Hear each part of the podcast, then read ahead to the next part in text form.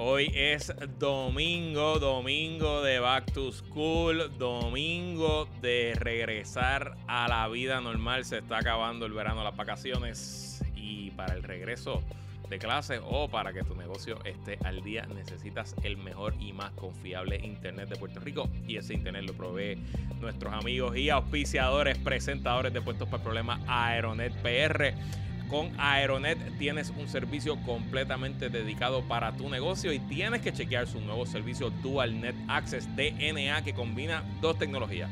La tecnología de Internet por microondas, que es una antena que Aeronet instala en tu edificio, y la tecnología de fibra óptica por tierra para que tengas redundancia.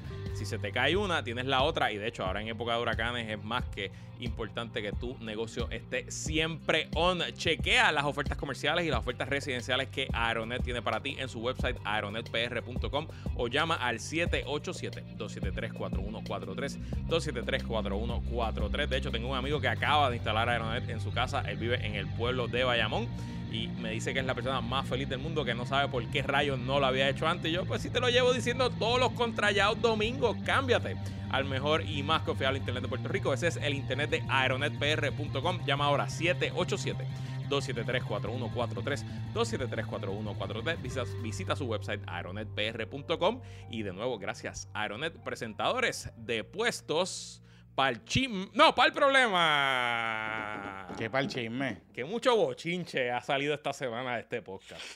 Bueno, pero para eso trabajan para la prensa. Por eso es que trabajan para la prensa y por eso es que los patroncitos pagan el Patreon. Por eso, porque. De hecho, no sé si has visto cuánta gente se ha inscrito al Patreon esta semana. Yo estaba, yo le había dicho a Jonathan, diablo, Jonathan, mira los números. Y en una semana esos números han hecho. ¡Uah! Bueno, porque hay que trabajar para la prensa. Estábamos de break, era también. Ok, ¿por qué chisme vamos a empezar? Bueno. Tenemos chisme Bueno, espérate. Ajá. Hay chisme en La Pava. en La Pava, Hay chisme en, En La, La Palma. Hay chisme de en La Milla de Oro. en la Milla de Oro.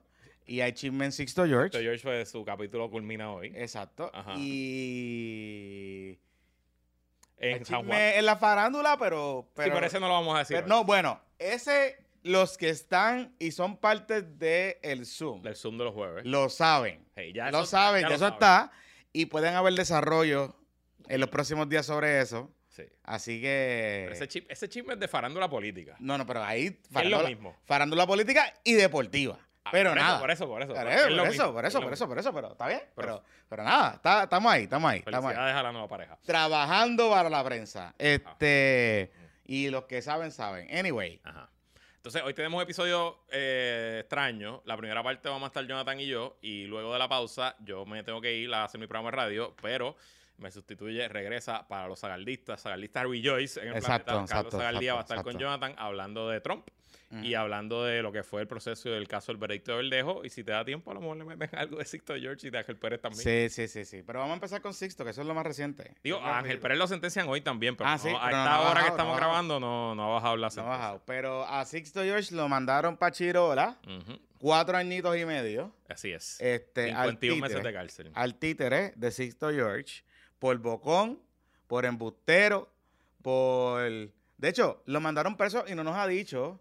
¿Te acuerdas que él nos iba a decir que le iba a revelar los nombres? Ah, y no sé qué carajo, así que nos quedamos con las ganas. Y es que yo me imagino que después de el papelón de su juicio y la manera en que él le mentó la madre al juez Besosa, pues yo presumo que ahora que estaba a merced del juez Besosa, pues tenía que callarse la boca un rato, ¿no? Y eh, cuatro añitos en una cárcel federal afuera, porque aquí no pueden cumplir No, no, no, eso él se va para afuera. Eso va para afuera. Sí, el, el MDC aquí no es El abogado dijo que iban a apelar. Sí, su familia entró hoy diciendo que estaban ready para apelar. Digo, los tribunales apelativos federales llevan una rachita.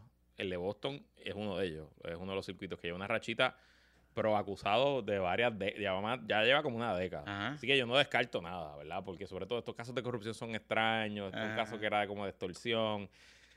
Pero bueno, Está bien, Eh, pero por lo menos un añito se va a mamar en la cárcel. un añito en lo que, En lo que se- sube y baja, sí, sí, sí. un añito se va a mamar en la cárcel. Así que eh, el único, oficialmente, el único acusado, el único convicto del verano del 2019 hasta el momento es el señor Sixto George. Irónicamente, no hay nadie del chat. No está el gobernador. eh, a pesar de que anunciaron de que habían 300 gran jurados y 300 investigaciones y las guaguas negras y los aviones de agentes federales que vinieron a Puerto Rico y todas esas cosas, pues por lo menos hasta el día de hoy, El único acusado es un productor de radio y televisión que se llama Sixto George. Este. Sixto George, para que usted tenga una idea, y no sé si yo había hablado de esto. Durante el caso y previo al caso, meses previo al caso, él estaba buscando guiso aquí en Puerto Rico, activamente. Correcto. Y se había reunido con emisoras de radio, emisoras de televisión, ofreciendo sus servicios de, de productor y de asesor y todas esas cosas.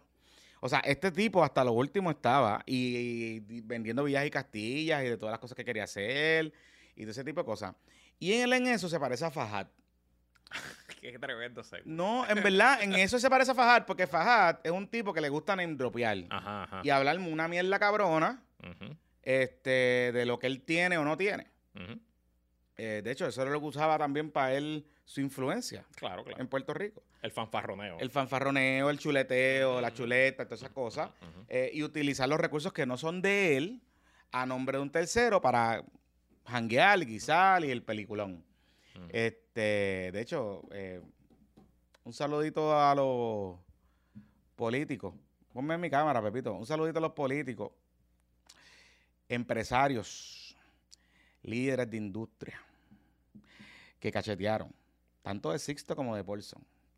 En este caso de Fajad, porque Fajad, pero. Fajad es de Paulson, porque Claro. Fajad lo hacía nombre de Paulson. Claro. Este, y que fueron a 19-19, a Vanderbilt, a jugar golfito ahí en Bahía, y que no pagaron nunca, o que se quedaban gratis en los hoteles, y llevaban a... ¿Tú sabes quién ya no se puede quedar gratis en los hoteles? Yo sé quién. Y los que están en el Patreon también saben. Digo, y ya salió porque Noticel lo Claro. Así que ya es público. Pero si escucharon el episodio anterior, el PPP Ajá, Extra, ajá. entramos aquí un poquito en detalles, pero no dimos todo el detalle eh, de lo que estaba pasando en las empresas de bolsa en Puerto Rico. Eh, ellos durante la semana habían anunciado mediante comunicado de prensa que había llegado un nuevo VP de apellido Cedeño Paulson, Que me dicen que no es familia. que es un- una, una casualidad que, tenga, que sea un, No es un de apellido Paulson. Bueno, No es familia. Nada, Cedeño Paulson es un VP que viene de, de Ivy League, de, de Wall Street. Es un tipo que...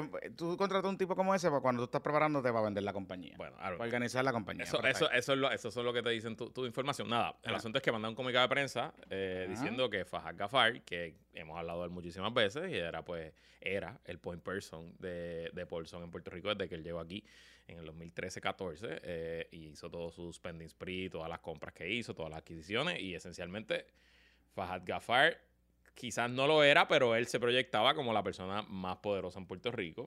Tenía acceso a la fortaleza de Alejandro García Padilla, tenía acceso a la fortaleza de Ricardo Rosselló, tenía súper acceso a la fortaleza de Wanda Vázquez. Es el, eh, de hecho, de esa relación con Wanda Vázquez es porque se convierte en el testigo estrella en el caso contra Julia Herrera Belutini, el banquero venezolano que está coacusado junto a Wanda Vázquez. El mafioso. Tenía acceso a la fortaleza de Pedro Pierluisi. eh, Tenía acceso a la fortaleza de Ricky. de Ricky, sí, de todas. Las en verdad de todas. aquí, del Desde- 14 para desde acá. todas, sí. Eh, y eh, sabía, eh, no era una figura realmente muy conocida. Eh, obviamente, cuando era el individuo C en el indictment de Wanda, pues ahí cogió un poquito más de notoriedad en la prensa. Y cogió mucha notoriedad en la prensa de chismes, eh, empezando por el, el amigo Pollo Maldonado, que fue el primero que lo puso en Twitter. Y aquí nosotros lo confirmamos. Cuando en el party de lo- del cumpleaños de Paco López De Paco pues Palomino. una persona que si usted, ya me acordé porque me acuerdo que lo había dicho, Ajá. si usted va al Patreon nuestro y lo escuchaba el bizcochito Report de la época, va a saber exactamente quién fue. Le, le sonó la cara después de alegadamente Fajar Gafar, fanfarronearle que los puertorriqueños son unos Claro que le sonó la cara. Eh, que lo tumbó al mal. eh, porque ah, lo se tumbó ca- al mal también. Ese Ah, detalle. o sea ese que- deta- porque esta semana me dieron más detalles del Del usted quiere saber quién fue y de dónde viene, yo, yo lo que puedo decir es que yo no conozco al que le dio en la cara, pero conozco personas cercanas a él y estos son gente de mucho billete. O sea, Sí, que, sí, sí, que no es como que, o sea, no es, no es que, que Fajad estaba picking on a un, a un pelado, un muerto de hambre, no, no. Esto es un tipo de una familia de mucho, mucho billete. Y empresario Eh, reconocido. empresario y de reconocido marca de reconocida. de marca reconocida. Y, Sí, sí, sí. y pues supuestamente Fajad allí estaba diciendo que te voy a comprar la mierda compañía. esa. Exacto. O sea, si te pones joder, te voy a comprar la compañía. Eh, bueno, pues entonces tú el, el, el lunes sale el comunicado de prensa de las empresas Paulson diciendo que está este nuevo VP, que el presidente actual, que mi amigo Rolando Padua, se queda de presidente, está este nuevo VP, y que Fajad Gafar ahora iba a dirigir los dealers A la- el, el grupo de dealers de auto usado. en el- la 65. En la 65. Exacto. Y que iba a seguir allí sirviendo a nítido. Ese era el último párrafo. Ajá. Nosotros hicimos eso, después subimos el bizcochito. Porque en el eh, bizcochito dimos detalles de lo que estaba pasando tras de- bastidores. Gente de las empresas de Paulson escuchan Ah, este podcast. algunos se comunicaron conmigo, pero supongo que algunos se comunicaron contigo. Trataron un poquito de suavizar, Ajá. decir que bueno, necesitan mejores fuentes, como que, ok, nítido. Eh, Pero, pero, literal, estábamos en medio del Zoom del jueves. Eran como las 9 de la noche del Zoom del jueves. Y en alguno de los chats aparece una cartita. Pepito tiene esa carta. no, Pepito tiene esa carta. Pero eh, Pues para ver si la proyectamos. lo curioso, lo curioso es que aparece esta carta.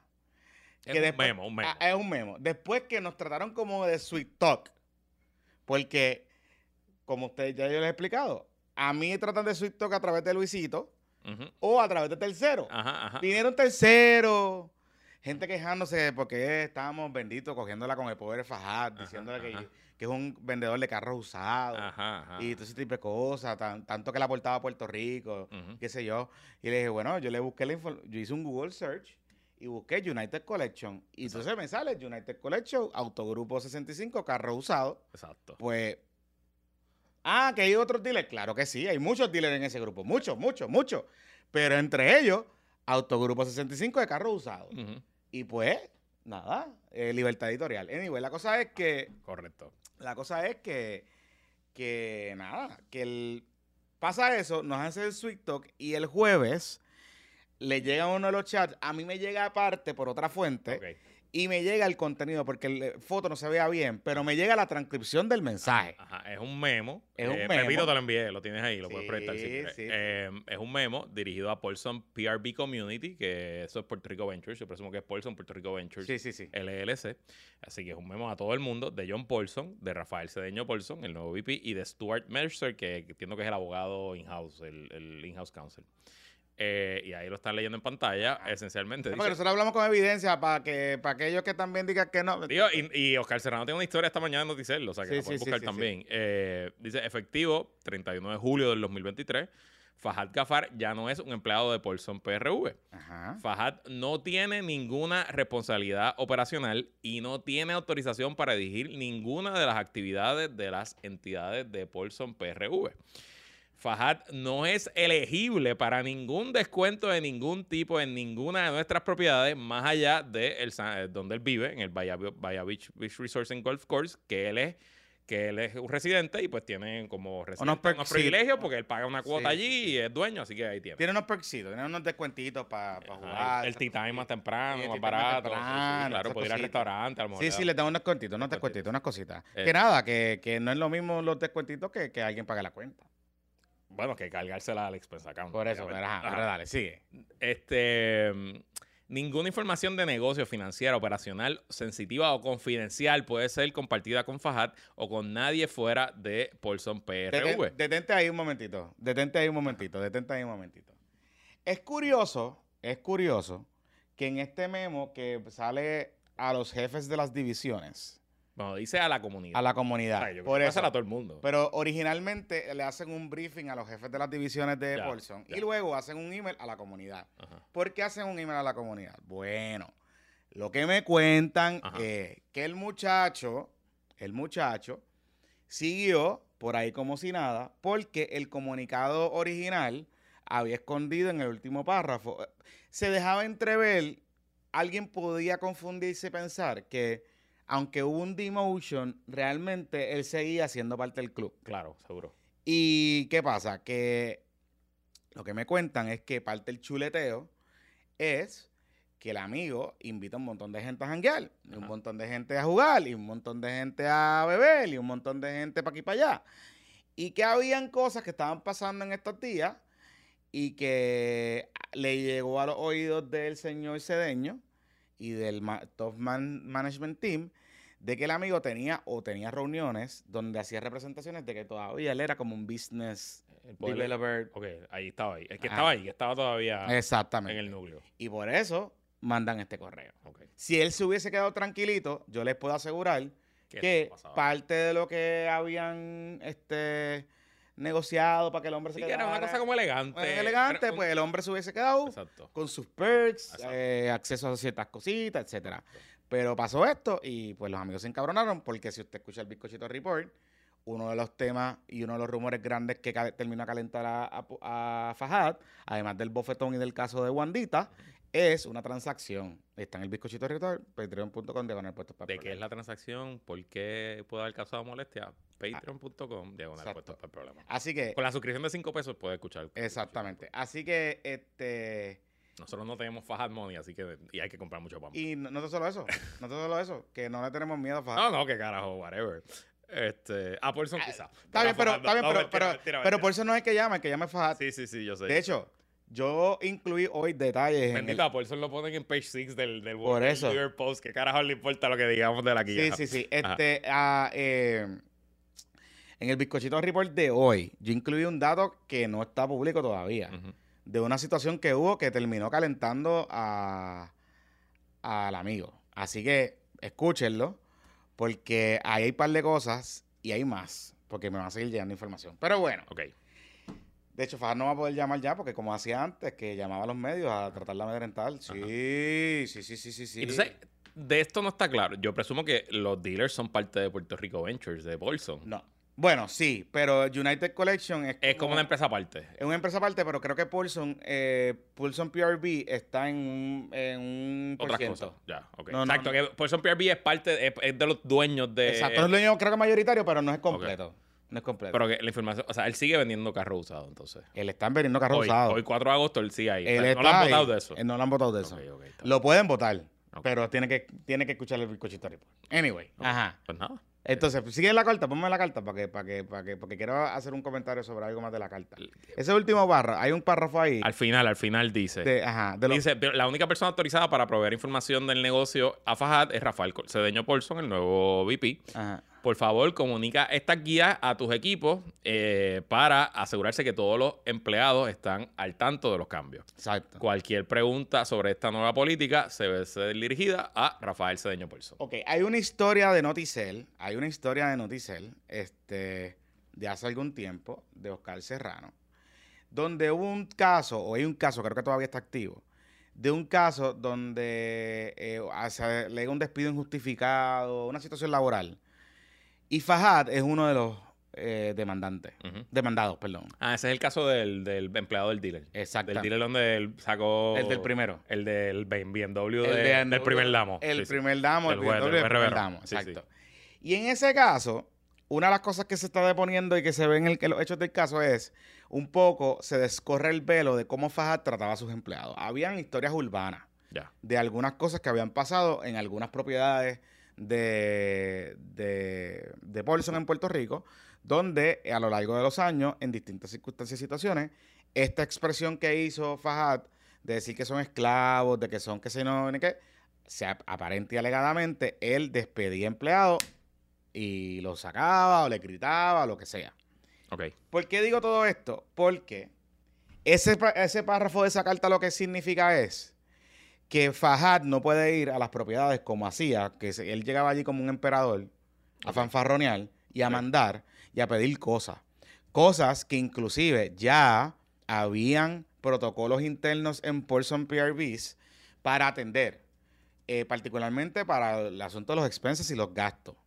Pero que en muchas de estas propiedades había mucha gente que le tenía terror este, con estas situaciones.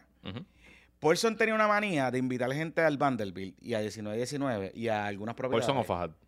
No, pues perdóname, Paulson no, Fajad. Ajá. Fajad tenía la manía de invitar gente o de enterarse de, gen- de que gente estaba allí en, Ajá. digamos, una cena personal Ajá, o una ajá. cena de negocio, Un lo que sea aniversario, lo que sea. Ajá. Y de momento que Fajad viera que esta persona eh, fuese un peliculón o fuese un político, o fuese alguien que eh, sirviera de interés para los- sus cosas aquí.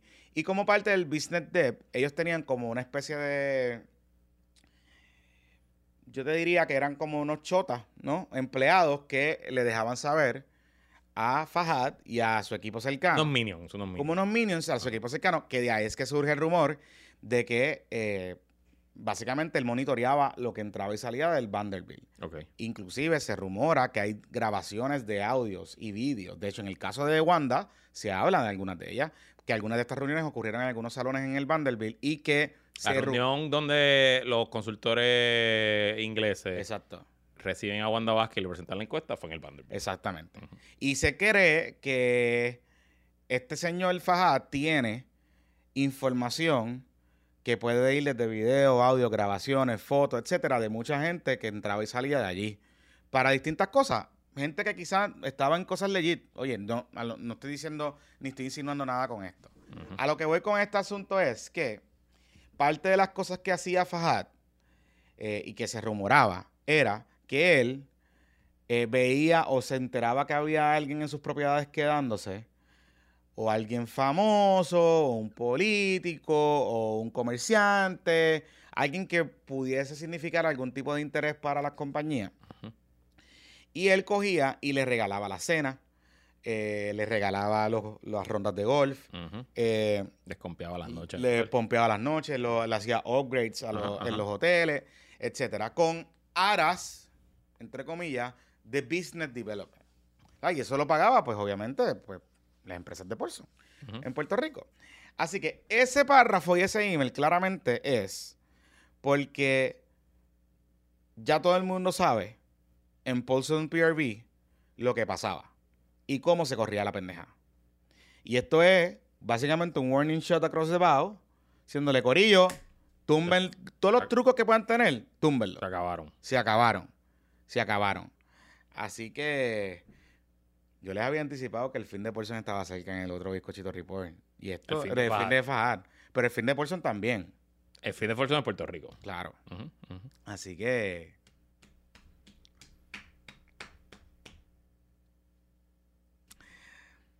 Nosotros trabajamos para la prensa. Y pues.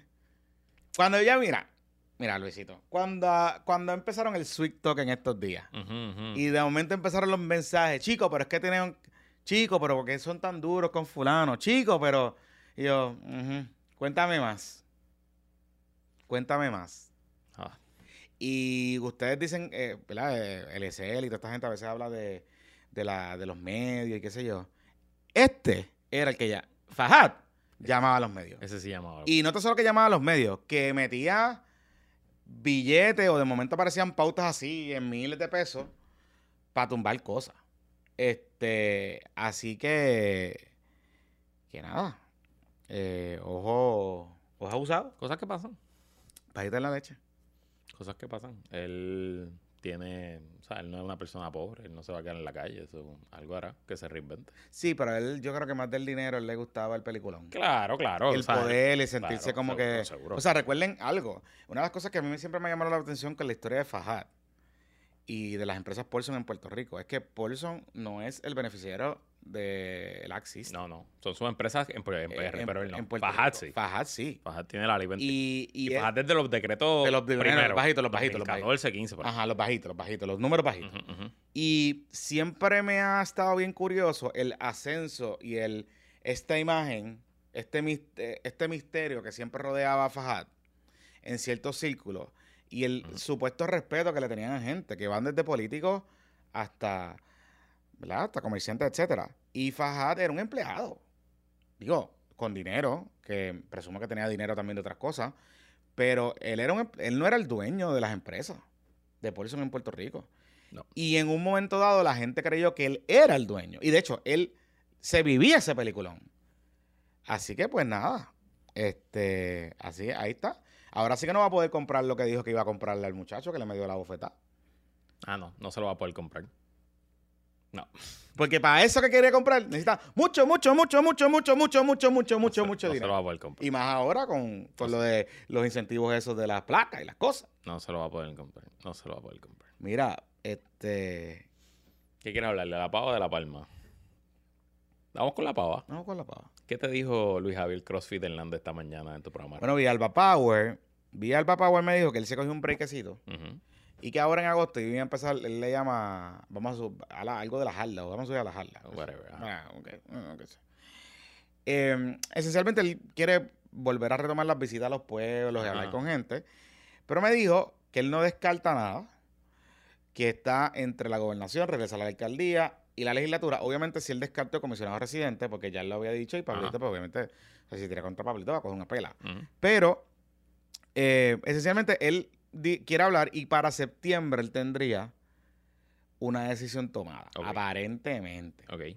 Que él está con Jesús, que él lo está apoyando. Fue, de hecho, me llamó la atención porque fue bastante... Yo, me ha olvidado contarte que hubo una reunión entre los alcaldes y Jesús antes del 25 de julio, hace ya una Ok. semanita, y que Luis Javier estuvo allí y las personas que estuvieron que me contaron me dicen que fue una reunión productiva. Ok. Que no hubo...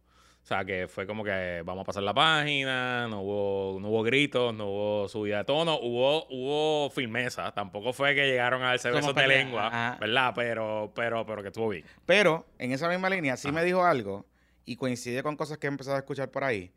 Le están pidiendo urgencia a Jesús Manuel con ciertas cosas, particularmente con el Task Force Metropolitano. Ok. Porque hay un entendido, es lo que él me dice, de que de nada vale que tengamos a Charlie, a Jesús Manuel, que sea candidato a la gobernación, si San Juan y la zona metropolitana no está reorganizada. Porque hay problemas de falta de un líder claro en San Juan, por ejemplo, y eh, de, problemas estructurales electorales, que eso me llamó curiosamente la atención. Eh, y me dice, yo creo que Manuel Calderón Cerame es el candidato. Debe ser el candidato. Si él no quiere, pues está bien. Pero yo pienso que nosotros en San Juan tenemos un muchacho como Manuel Calderón Cerame que ha hecho un buen trabajo de fiscalización, que eh, creo que tiene las ganas, no sé qué, este, y que puede ser el candidato. No sé. Eso fue lo que él me dijo. ¿Qué te parece esta Pava Wars con... Él, evidentemente, digo, te voy a decir otra cosa. Hay un rumor corriendo bastante fuerte en los círculos del poder del Partido Popular, esencialmente en el Capitolio, Ajá. de que Luis Javier está pensando, pivoteando, considerando la Cámara por acumulación para ser presidente de la Cámara. No me extrañaría. No sé si lo has escuchado. No me eso- extrañaría. Eso, es lo que. Yo había escuchado Senado, Ahora, pero... también, bueno, pero- puede ser cualquiera de las dos. sí, lo que pero- pasa es que yo creo que el Partido Popular, o por lo menos la gente piensa, yo no sé si esto es real, y honestamente no, no he hecho el análisis, que quizás es más fácil para los populares ganar la Cámara que el Senado. I don't know. We'll see. Bueno, si nos dejamos ya por el 2020, Sí, nos llevamos por el técnic- 2020, claro. sí. Pero la. Porque si ellos run the work como hicieron esta vez en, la- en los municipios, pues sí. No, y lo que pasa que eh, se presume también, un poco del cálculo es que Proyecto de Dignidad ahora sí va a tener los 40 candidatos a legisladores en todos los pueblos. Y Victoria esencialmente los tuvo ya. O sea que los votos que Victoria le quitó a los candidatos a representantes populares ya se los quitó. Y todavía hay mucho voto que quizás Proyecto de Dignidad le puede quitar a los PNP. De nuevo, este no es mi análisis, Sí. es la matemática que la gente está haciendo. Anyway, eh, pero entonces en la Cámara hay otros dos potenciales que quieren ser presidentes de la Cámara. Correcto. Que uno es Jesús Santa, presidente de la Comisión de Hacienda, eh, y el otro es Héctor So, Y so- el directo es Tim Jesús Manuel. y- exacto. O sea que, o sea que, y que- Jesús Santa era Tim Luis Javier. que hay, hay cosas futuras pasando. O sea Sí. que hay cosas por ahí. Claro, O sea, uno, uno pensaría que, uno pensaría, ¿verdad? Que a Jesús Manuel, oye, estoy aquí especulando. Uno pensaría que al Black Cat le convendría tener de aliado a Luis Javier Hernández en una coyuntura primarista donde él pueda negociar si él va a aspirar a la Cámara de Representantes o lo que sea. Porque si algo demostró la elección esa presidencial, es que Luis Javier en, al- en muchos lugares movió a la gente. Empuje tiene, empuje tiene. Empuje tiene y demostró cierta organización y disciplina. Y, y- y- y que hay, hay ciertos populares que le tienen cariño. Por eso, que yo pensaría que en un escenario donde Charlie domina fuera de la zona metropolitana, Jesús Manuel debe buscar a alguien que lo ayude Claro. a contrarrestar eso. Y en la figura de Luis Javier, que me parece, y vuelvo y te digo, con el tono que lo vi, me da la impresión de que él está descartando la gobernación. De verdad. Lo que pasa es que él no puede decirlo hoy porque si lo dice hoy se convierte en un lame. No, entonces, eh, y pierde leverage. Exacto. Entonces, él tiene que tratar de. Esto de las reuniones y la cosa, ¿qué hace? Pues Claro. genera voz Claro, y claro, se claro. corren los chats populares. Mira, esto está ahí, qué sé Sí, yo, tú sabes. Es verdad. Este. So, me da la impresión que él tiene que tratar de posicionarse lo mejor posible. Y digo, pueden pasar una de dos cosas: que se escocote todo el mundo y de momento, pues, pues, que se joda.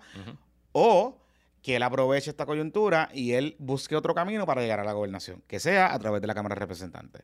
Porque la realidad es que el que gane en la primaria del PPD para el 2024 está difícil. Para ganar el, TPN para ganar el PNP la gobernación está complicado. Está complicado. Está complicado. El- el- la ruta está complicada. Este, y hay muchos what if todavía. Y yo sé que todo el mundo está ap- apostando a que la, a la- a que la primaria de los PNP va a ser dura y va a ser nuclear y se van a joder todos bien cabrón. Pero el PNP es PNP.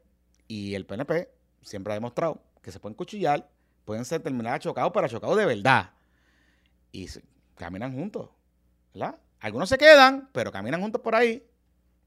So, bueno. Así que nada, vamos a ver qué pasa. Antes de salir la pava, Sí. otro que dijo que va a tener un anuncio en un mes, ¿Quién? lo dijo hoy al mediodía, se lo dijo a Penchi en Radio Isla, es José Luis Dalmau. Así que el, el país se estremeció con esa noticia. Nadie se... Nadie, imagínate. Muchachos. Eh, y otra noticia de la ¿Pero pava. por qué sigue pensando en eso? No, no, yo no sé. Yo no sé. No sé. No sé qué decirte. Nah, Está bien. Ok. Partido No Progresista. ¿Vas esta noche para el parisito de Diego allí en el Hotel San Juan? Es que no un tiene- recién nacido en tu casa. No tienen nursery, no tienen No, nursery, sí, no, tienen nursery para los nenes. Tienen un VIP, pero no tienen nursery para los nenes. Este, y le pregunté a Edwin Mundo y no va tampoco. No va, no, claro. No, no, va, ni lo invitaron, me dijo. Este, lo que sí me dijo Edwin Mundo, que Elías Sánchez y Gatirazo están con Jago. Elías Sánchez está con Jennifer González. Eso yo lo sabía hace un tiempito ya. Sí, sí, sí. Eh, pero que lo confirme alguien de pero, adentro, pues. pero Edwin Mundo te lo confirmó en televisión. o sea, que se obviamente... quedó eso- ahí, a fuego. Y es interesante, y ayer en el Zoom hablamos varias veces y importantes miembros del De la- caucus, Carlos Romero Barceló, me, me aclararon algunas cosas. Pero es interesante porque Team Ricky, y vimos esta semana a Anthony eh, Bruce Willis. Willis Maceira Que en, básicamente le sale... le- en el programa de Gary en Tele 11, Le tiró en La Voz del Pueblo, básicamente barrió el piso con Jago. O sea, le dijo traidora, Eh, sí, buscona, sí, sí. vaga, le dijo de todo. de todo. Este, y obviamente, pues, pues, pues Bruce Willis es, es team, es team Ricky, que es Team Pipo, y Bruce Willis, importante también, siempre ha sido Team Tommy. Team Tommy. O sea que, ¿verdad? Yo no sé, la gente presume que, yo no creo que haya coordinado con Tommy lo que él dijo, pero interesante que lo, que lo haya dicho. Pero Tommy le puede regañar. exacto, Si exacto. Tommy, exacto, si Tommy exacto, quisiera, Tommy le dice, cállate la boca, cabrón. Caballo, cógelo suave. te lo Ajá, puede decir, claro se lo puede sí, decir. claro que sí. Este, así que eso está, eso está en movimiento. Ayer en el, en el Zoom nos dijeron varios miembros de, de- del caucus Romero Barceló que esta noche, pues, obviamente hay ciertas personas que quieren ir, pero que están cagadas. Porque, pues, es duro pararte, o sea, no solo soltar el 250 o 2500 o lo que sea que vayas a soltar para ir a ver a Jago, es pararte frente al gobernador de tu partido y decirle por el próximo año y medio yo voy a ser tu adversario, ¿no? Eh, obviamente, pues, el, el, Bueno, ese es el reto de, de el- retar un el incumbente. el sistema político en Puerto Rico y esencialmente en toda la democracia, pues hay mucho patronazgo político, por no decir, ¿cómo es que se le dice aquí? Este... eh, Clientelismo. este, clientelismo, ajá, clientelismo, o sea, eh, pues, y- el bipartidismo corrupto. el partido corrupto. y eh, recuerden, oye, esa fue la esa fue la, la denuncia que hizo Jennifer al principio de año de que a la gente que la está apoyando le están quitando los contratos, los están votando de sus puestos de confianza, los están a, a cada rato de momento sacan a alguien que supuestamente le revocaron el contrato. Y también Pipo está haciendo movidas políticas para acomodar gente de su gabinete y de su Sí. círculo interno. No sé si viste que esta semana él llegó una- en, en Lares, el PNP perdió porque se dividió. Porque hay una Una internas pela entre.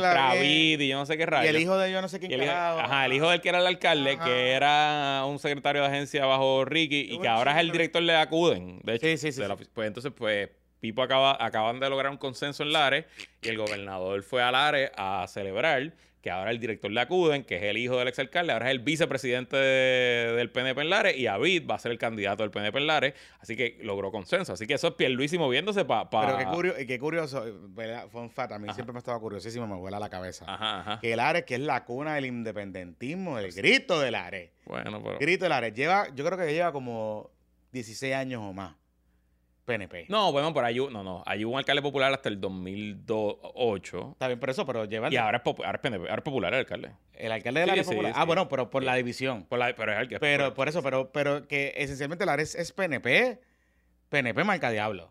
Sí, sí, sí. Sí, sí. o sea, como que- Sí, sí. Bueno, nada, la montaña de Puerto Rico. La montaña ¿Qué de Puerto Rico eh, tiende La a ser. ciudad de Ocelaguer, sí, ¿te sí, tiende, Que- a ser, tiende a ser estadista. Eh, eh, ¿dónde, ¿Dónde íbamos? Ajá. movidas políticas. Entonces, eh, lo otro que nos dijeron ayer, apuntes para estar pendiente hoy. Obviamente, Jennifer en el evento de hoy, y esto fue un análisis de, de un popular en el Zoom, él dijo, el evento de hoy ella tiene que proyectar eh, fortaleza. Así que ella tiene que demostrar allí que eso está lleno, que el ballroom está repleto, que cuando ella suba a cantar el cumpleaños, a dar su discurso, que se vea que hay Que la foto está cabrona. Que la que como hizo Pipo con su cumpleaños en mayo, que fue en el fue en el Sheraton, yo Sí, creo. sí, el sí, la foto, la Convencional. foto, la Y la foto está brutal. Pero adicional, nos dijo otro de los miembros del Caucus Romero Barceló, Así es que nosotros le decimos, cada, cada partido tiene su caucus en... El en caucus Zoom. Alexandra Lúgaro, El caucus Alexandra Lúgaro, el que caucus... ahora debe ser la alianza, no sé, pero el ajá, caucus Fernando Martín. Fernando Martín. El, el caucus Rafael Hernández Colón. El caucus Carlos Romero Barceló. Dignidad no tiene caucus, no hay, no hay integrante de Dignidad. No, pero tenemos que hacer...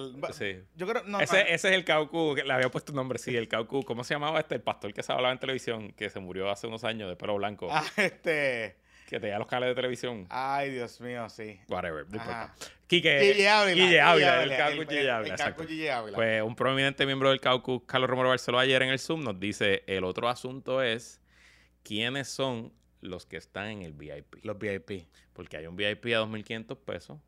Eh, incluso tú puedes dar más, creo que tú puedes dar hasta 3.200. Ah. Ahora es el límite, el máximo. Incluso puedes dar el doble porque si donas tú y tu esposa o tú y tu pareja, pues tú puedes hacer un cheque. Si tú, en mi chequera yo firmo con mi esposa, pues yo puedo hacer un cheque por la, el doble de la cantidad y es un donativo. Nos estamos maxeando los dos.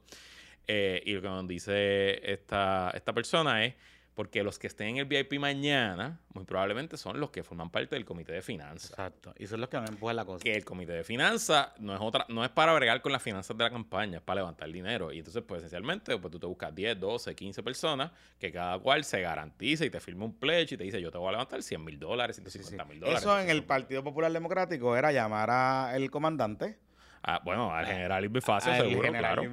Y el general Irving Facio sacaba su O sea, El, el, y vamos a llamar. el testimonio de Anaudi en el caso de Anaudi eh, es que, ah, me montaron, hicimos una pirámide. Sí, no, sí, se sentaron 10 personas y dijeron, nosotros cada cual mi- 100 mil pesos y ahí tengo un millón de pesos. Pues sí, no hay nada ilegal en eso porque no es que esa persona va a soltar 100 mil. Es lo que hace Santa María Es también. que va a hacer varios fundraisers y va a levantar el dinero. Aunque Anyway, Santa María lo mezclaba con soborno, Santa pero, María lo paga con su dinero también. pero, pero también, exacto. Pero, pero sí, sí. Ajá, Anyway. anyway. Eh, so hay que estar pendiente de esos asuntos. Sí. Regresando a Elías. eh, pues como les dije, Tim Ricky estaba full con, con Pipo, pero Elías, pues hay una disensión. Mi teoría era, eh, ayer no le gustó esta teoría del cálculo Romero Barceló, pero yo sigo pensando. Digo, obviamente una teoría es que pues es bueno para Elías y que Elías tiene acceso con Jago y pues, pues fuck it, él Ajá. tiene acceso con, con Pipo, está fuera del reino en esta administración, pues está No buscando... necesariamente, pero está bien. Ok, dale. whatever. Eh, pero segundo, pues Jennifer es republicana, Elías republicano, la comadre de Jennifer, su madrina de boda, es la Zoraida Fonalleda, la, una de las Sorry, mujeres más ricas de- Puerto sorry. Rico, doña de Plaza de las Américas, prominente republicana. Eh, Johnny Méndez está. Ah, hay otra cosa que me dijeron. Mm. Interesante. So, están los partidos ahora mismo pensando cuántos candidatos van a tirar por acumulación. Y el PNP, pues ya hicieron un acuerdo, porque el PNP tiene seis incumbentes. Ajá. Esencialmente, ellos seis apoyarse. Pero Johnny Méndez ya está dejando saber que él va a correr por Fajardo, que él no va a brincar, va a correr por su distrito, no va a brincar por acumulación. Pero que el plan es que si Jennifer es eh, gobernadora, él va a ser secretario de Estado. Entonces, Ok. pues renunciaría después de las elecciones, iría para la Secretaría de Estado y entonces, pues que se busque un sustituto allá. en Ok. Fajardo. Eso es interesante. Eso. Eh, eso es un tidbit ahí que les, que les. Y eh, otro tip que te iba a decir, Kikito Meléndez, que en su mente él quiere ser comisionado residente, al parecer, al parecer, al parecer, eh, hay un acuerdo verbal para que eh, él sea el presidente de la Cámara. Si ganara Jennifer. No sé. No, a mí me dijeron que eso, porque eso es Kikito. Ah, sí, gana Jennifer. No, no, no, pero, no, no, no, no. Es, es- o sea, Kikito quiere ser candidato a comisionado Pero ya, ya, no, ya se firmó la pipa de la paz y ya, ya está claro que es Pichi y este hombre, el de, el de Arecibo Lares por ahí, no, no Memo. eh, ay, Dios mío. Manatí, esa zona, whatever. Kikito quiere. A este Gabriel Rodríguez. Gabriel Aguiló. Rodríguez Aguiló, ese Sí. mismo, ese mismo. Gabriel Rodríguez Aguiló y Pichito Zamora. Se ve. Van a ser los que van para la Sí. Cámara. Gabriel Presidente, Pichi Bici. Pichi, Pichi Bici. Sí, Pero Pichi es de, de, de Team People. claro. Y yo entiendo que Rodríguez Aguiló también. Hasta el momento. Exacto. Bueno, pues es interesante esa movida de, de por qué eh, se va para acá. Pero yo sigo pensando que hay una cosa con los republicanos y los demócratas en el PNP. Eso es una línea Puede de ser, división. puede ser, puede ser. Eh, Pierluisi es demócrata, llegó republicana. Adicional a eso, Mm. llevan corriendo el rumor de Ricardo Rosselló. Pero el, ru- el rumor de Ricardo Rosselló, yo tengo mi teoría. Y es la teoría que compartí luego con varios miembros del Caucus Romero Barceló. ujú. Y he hablado con varios, con varias personas. Y es que People lo está utilizando como token para poner nerviosos a Team Jago. Ok. Pero no necesariamente Quieren pull the trigger. exactamente. No es que han descartado que si el muchacho dice que quiere correr, correría. Pero a esta altura lo están usando y él se está usando, o sea, él está on board con eso. Básicamente para joder a Team Jago. Recuerden, Jago y Ricky se odian. Se odian a muerte. Ricky y Jago siempre se odiaron en la administración de, de- cuando Ricky era gobernador. Casi a lo- no duran ni 100 días. Ni 100 días. Ellos no- Se quisieron en la campaña. Sí, sí, pero y no- Diego esencialmente le da la victoria a Pipo, a, a Ricky, o sea, no la victoria, pero el momentum cuando, cuando acepta ser compañero papeleta. Exacto, O sea, pero, pero él no, él no, ellos no, no hubo mucho amor. No, mucho nunca, amor. nunca, nunca. Y cuando el verano del 2019, recuerden que eh, Jago fue la primera que cuchilló. Eso fue lo que dijo Bruce Willis Macera. Eso Sí. fue una de las cosas que le dijo a. La primera que lo cuchilló, pero cuchillado, cuchillado, cuchillado. Y después quería ser gobernadora a ella. Exacto. Para que sepa. Como por dos semanas quiso ser gobernador y después se fue de viaje y no. Y no se le olvidó, se le olvidó. Exacto. Ajá. Nada, este. Así que, como ese beef está ahí, y Ricky, como tiene todavía su iglesia consolidada, porque Ricky esencialmente es el Trump del PNP. Y Ricky tiene una iglesia bien cabrona en el PNP. Y esa es la realidad. Y Ricky tiene su iglesia. Y esa iglesia, Ricky dice, brinquen. Y aquellos brincan. Tú sabes. Este, así que, ¿cuán numerosa puede ser esa iglesia? Yo no, yo no sé. Pero Esa iglesia puede darte una victoria en una primaria del PNP, pero a- a el co- en el electorado general uno pensaría que. Claro, por eso es que te digo que lo están utilizando como token, como token. Ahora, he estado yo pensando que yo creo dos cosas, dos cosas sobre lo que dije de Lía y lo que dice de Cáteras. Ujú. Yo sé que personas o clientes o situaciones relacionadas a Lía con el gobierno no han sido como que muy chuchupán en esta administración. Claro. es que- Particularmente con la Secretaría de Recursos Naturales y Ambientales. Eso que estaba corriendo en estos días, de que la, de que llamó a Anaís para lo de las casetas, la palguera, Ujú. no fue para las casetas, pero sí, en algún momento dado, eh, Recursos Naturales ha tenido algunos issues con algunos clientes o potenciales personas que tengan intereses con Elías. Y sé que Elías ha se ha comunicado con ella. Este, o ha enviado mensajitos Ujú. a, a la secretaria eh, con el tema este de los permisos y algunas determinaciones del Departamento de Recursos Naturales. Recuerden, de los clientes principales de Elías, o los, de los que se dicen que son clientes principales de Elías, están los estuve. Y los estuve tienen desarrollos turísticos en algunas Ujú. zonas Ujú. marítimo-terrestres, donde han habido issues en esta administración. Así que, de la, están mezclando una cosa con la otra, lo trajeron por los pelos, particularmente porque era para poner a correr la bola de que Elías está con Jago. Pero no es que Elías llamó a Anaís por lo de las casetas. Aclarado eso, em, sí me sorprende, pero no me sorprende tanto porque yo vengo escuchando ya de por lo bajo que hay muchas, muchos industriales, muchos empresarios, mucha gente de dinero, de poder en este país, que estaban con el gobernador, pero estaban con el gobernador mientras Jennifer no se tiraba. Pero no necesariamente están con el gobernador. Ya. Y pudiese responder esa movida de, de Elías y de Katy Erazo a estar llamando a chavitos porque, porque eh, hay un descontento entre ciertos corillos de esos gente, de gente chavito en Puerto Rico con la administración. Con gente que pudo haber donado ya o que ha donado poquito y que puede estar esperando a ver qué pasa. Habrá que ver si se aparecen en el VIP o donan en el VIP y no van, pero están ahí. Eso es lo que eso tenemos que verlo. Pero eso es lo que más allá que lo de que si un republicano o demócrata, eso yo me da la impresión que va por ahí, que esto le conviene más a it's good for business. Claro, claro, seguro. A, a los muchachos, a los Erazos Ajá. Lannisters, Elías Sánchez. ajá. Este, Sí, ahora- claro, ellos operan en familia. En familia, eh. pot, es un pot. Digo, y Charlie y Kat, digo, Katy no, perdón, Katy y ya- y Charlie no. No están. Están divorciados, así que es verdad. Sí, no, están juntos. No, ahí operan en Sí, tandem sí, Katy. Valerie, Valerie y, y Elías. Sí, sí, sí, Y, y Elías está, está bien metido en Guaynabo, por ejemplo. Sí, sí. Digo, y, y no podemos olvidar que nos enteramos esta semana que Aníbal Vega Borges es el líder electoral de Jago. Y la gente estaba que- pensando que era Tomás y es no, es más Elías.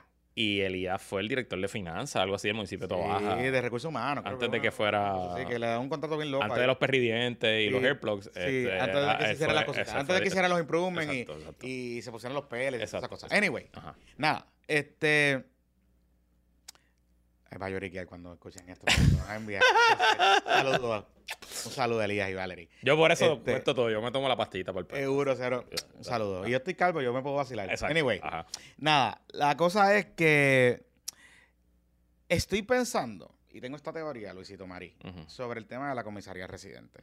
Y anoche en el Zoom lo hablábamos un poco. Y es, es un tema de que. El, el Cauco Romero Barceló decía, argumentaba, que es un cagadero para ambos candidatos la contienda a comisionado residente. Y es un cagadero por dos razones. Una, si tú no tienes un star suficiente que te pueda ayudar a definir esa candidatura, pues vas a encojonar un cojón de gente, cogiendo a alguien en una primaria que puede ser cerrada y puede ser dura. Y lo otro, que realmente tú quieres ser la estrella en una primaria tan cerrada y Claro, tan cocotera. seguro, seguro. Así que he estado hablando con un par de personas y aparentemente, aparentemente, Team Jago está hablando con varias personas, pero no están muy convencidos de endosar a nadie. Punto. Dejar que corra la cosa y que, que las aguas lleguen a su nivel. A menos, a menos que Pierluisi, que Pipo, Recluta a a Ricky. alguien. Redu- o recluta a Ricky. O reclu- no, no, recluta a alguien. Ok, recluta que sea. Ok. Porque obviamente el que querían reclutar o el que todo el mundo piensa que van a reclutar es a Carlitos Mellado. Pero por ahí también está eh, Wilito Villafañe. Que Wilito Villafañe quería que Tim Diego lo cogiera, pero Tim Diego como que no lo quiere, porque recuerden que Wilito Villafañe, sobre todas las cosas, es Tim Ricky. Así que, ¿verdad? E- Él, estaba por ahí. Em, y también está el tema de Quiquito. Quiquito, Quiquito quiere. Este, Josué, eh, Josué Rivera Pájaro Este también quiere. Ujú. O sea, hay mucha gente. Así que nada, eh, hay- habrá que ver finalmente qué va a pasar con este asunto. Tengo entendido que ellos están esperando a ver cómo se mueve la cosa, pero parecería ser que no escogerán a nadie. Eh, sí hay muchos acercamientos a dos personas, o por lo menos están poniendo a correr los nombres de dos personas. Ok. Luis Davilita, Davilita. Davilita, que... El candidato de PPP. Ya, ya cuenta con nuestra. Pero muy probablemente Davilita no lo va a hacer ahora. Y no lo va a hacer ahora por una situación, una razón enteramente personal y familiar. O tiene, sea, no- tiene niños pequeños. Tiene niños pequeños, eh, económicamente él se tiene que ellos se tienen que preparar mejor por una contienda larga. Es una contienda larguísima y yo creo que ellos están running the numbers y no hace todo el sentido del mundo. Ok. Yo soy de la teoría y de la opinión que yo creo que a Davilita le conviene terminar el cuatrenio como director de Prafa, eh, hacer un buen papel, posicionarse como lo está haciendo, etcétera. Y de ahí eh, seguir haciendo cositas en los medios, posicionándose con sus contactos, quizás regresar al sector privado en Washington como lo estaba haciendo en un momento dado, etcétera, y quedarse en el estadista metaverso por ahí y prepararse para el 2028. Ujú. Eso es lo que yo pienso. Pero de que a él le interesa, le interesa. O sea, le interesa la cosa política, le interesa aspirar. Y otro nombre, que este sí que no estaba en el bingo. Y creo que es más gente empujándolo y particularmente, y pero eh, hay de los dos corillos haciéndolo. Es el secretario de Hacienda, Paquito, Pare- Paquito Párez. Oh, esa no la vi venir. Esa sí que la vino de Right Aparentemente también el Caucus Romero Barcelona nos planteaba como el marrero parece que lo tenía en el, lo tiene en la mente, qué sé yo. Pero, Omar pero también se puso los AirPlugs. o- sí, pero Omar. Y le quedaron bien, tengo Sí, que a él le quedaron bien. Le quedaron bien. Pero Omar, eh, creo que él está eh, más mirando algo más legislativo. Sí, eso. Es que, es que es un brinco grande porque Sí, Omar, sí, sí. digo, pues, lleva muchos años en el gobierno, pero no creo que tenga. Sí, pero yo creo que es algo como legislativo, lo que sea. O sea, no es un David Bernier. No, no, ¿entiendes? no, no, no. Pues entonces nada, este, así que, ¿qué les digo con esto? Lo de Francisco Pared, yo no creo, y creo, y me da la impresión por lo que he escuchado, que Paquito se va a coger un break. Él va a terminar el cuatrenio, se va a coger un break, hay una intención de la fortaleza de hacer algún tipo de nominación para que él sea el contralor.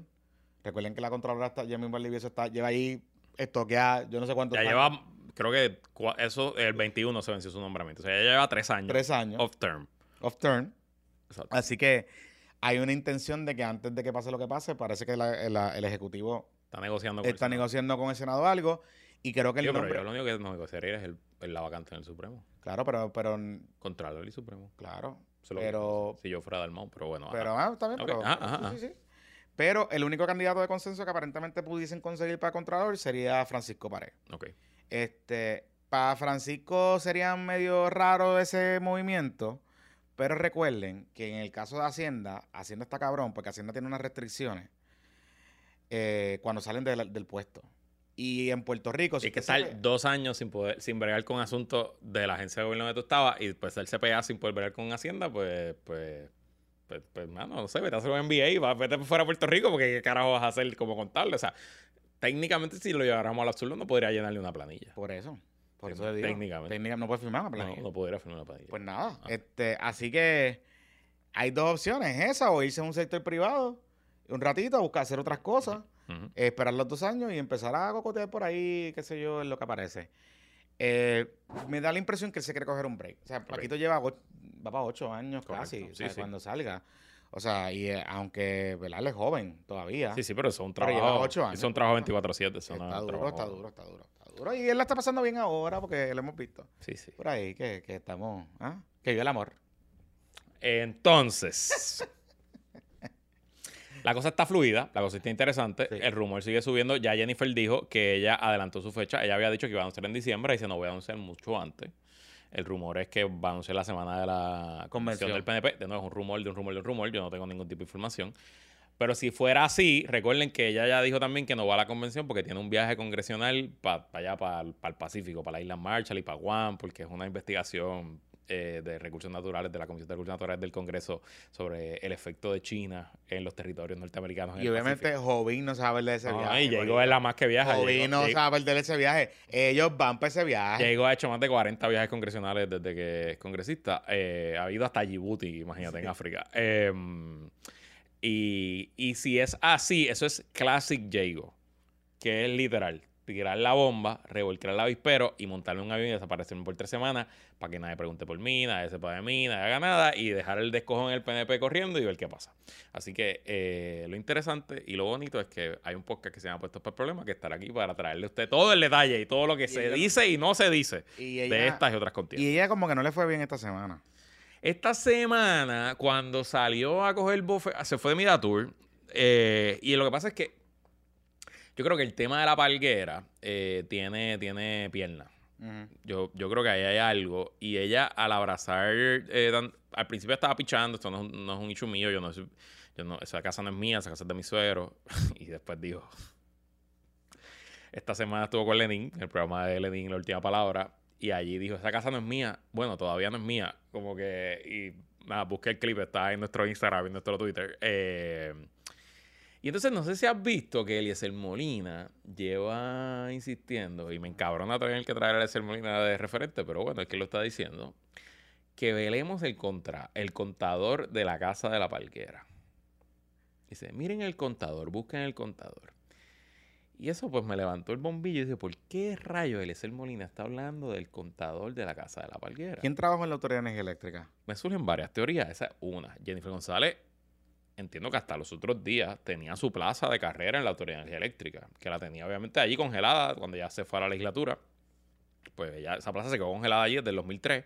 Recuerden que ella entró a mitad del cuatrenio de Sila cuando Mirla Larondo renuncia por las puercas que acusaron a Mirla. Ella- Títere, puerco. pues ella entra como, como representante del precinto 3 en ese momento, precinto 3 de San Juan, y deja su puesto en energía eléctrica y se queda ahí.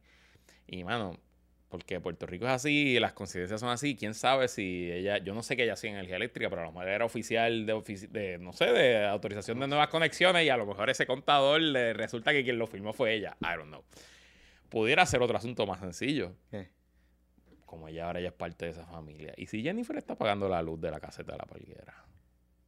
O si está pagando. Digo, algo. lo que pasa es que ahí es peligroso porque la información de los abonados de, de la Autoridad de Energía Eléctrica es confidencial. Es confidencial, pero el secreto peor guardado en Puerto Eh, Rico es que a los políticos, no hay. como la autoridad de energía eléctrica está tan politizada, ahora es Luma, pero vamos, son los mismos empleados. O sea, yo me acuerdo que a Pereyó le sacaron que le rebotó, le rebotó dos cheques Dos pagando a Autoridad de Energía Eléctrica. Eso se lo sacaron de la, Sí, de la sí. cuenta de energía eléctrica. O sea que, vamos. Sí, eso- sí, sí, sí, sí, sí, sí. O sea, Pero, pero, pero es complicado investigar, o sea, seguirlo. pero A menos que alguien lo tumbe, lo siga. Lo está siga. interesante, está interesante.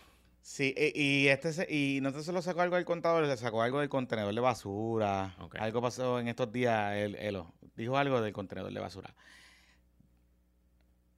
Yo no sé si estos dos, si Jovín y ella se casaron por capitulaciones. No lo sé. No lo sé. No, no, no debemos saberlo, pero no lo sé.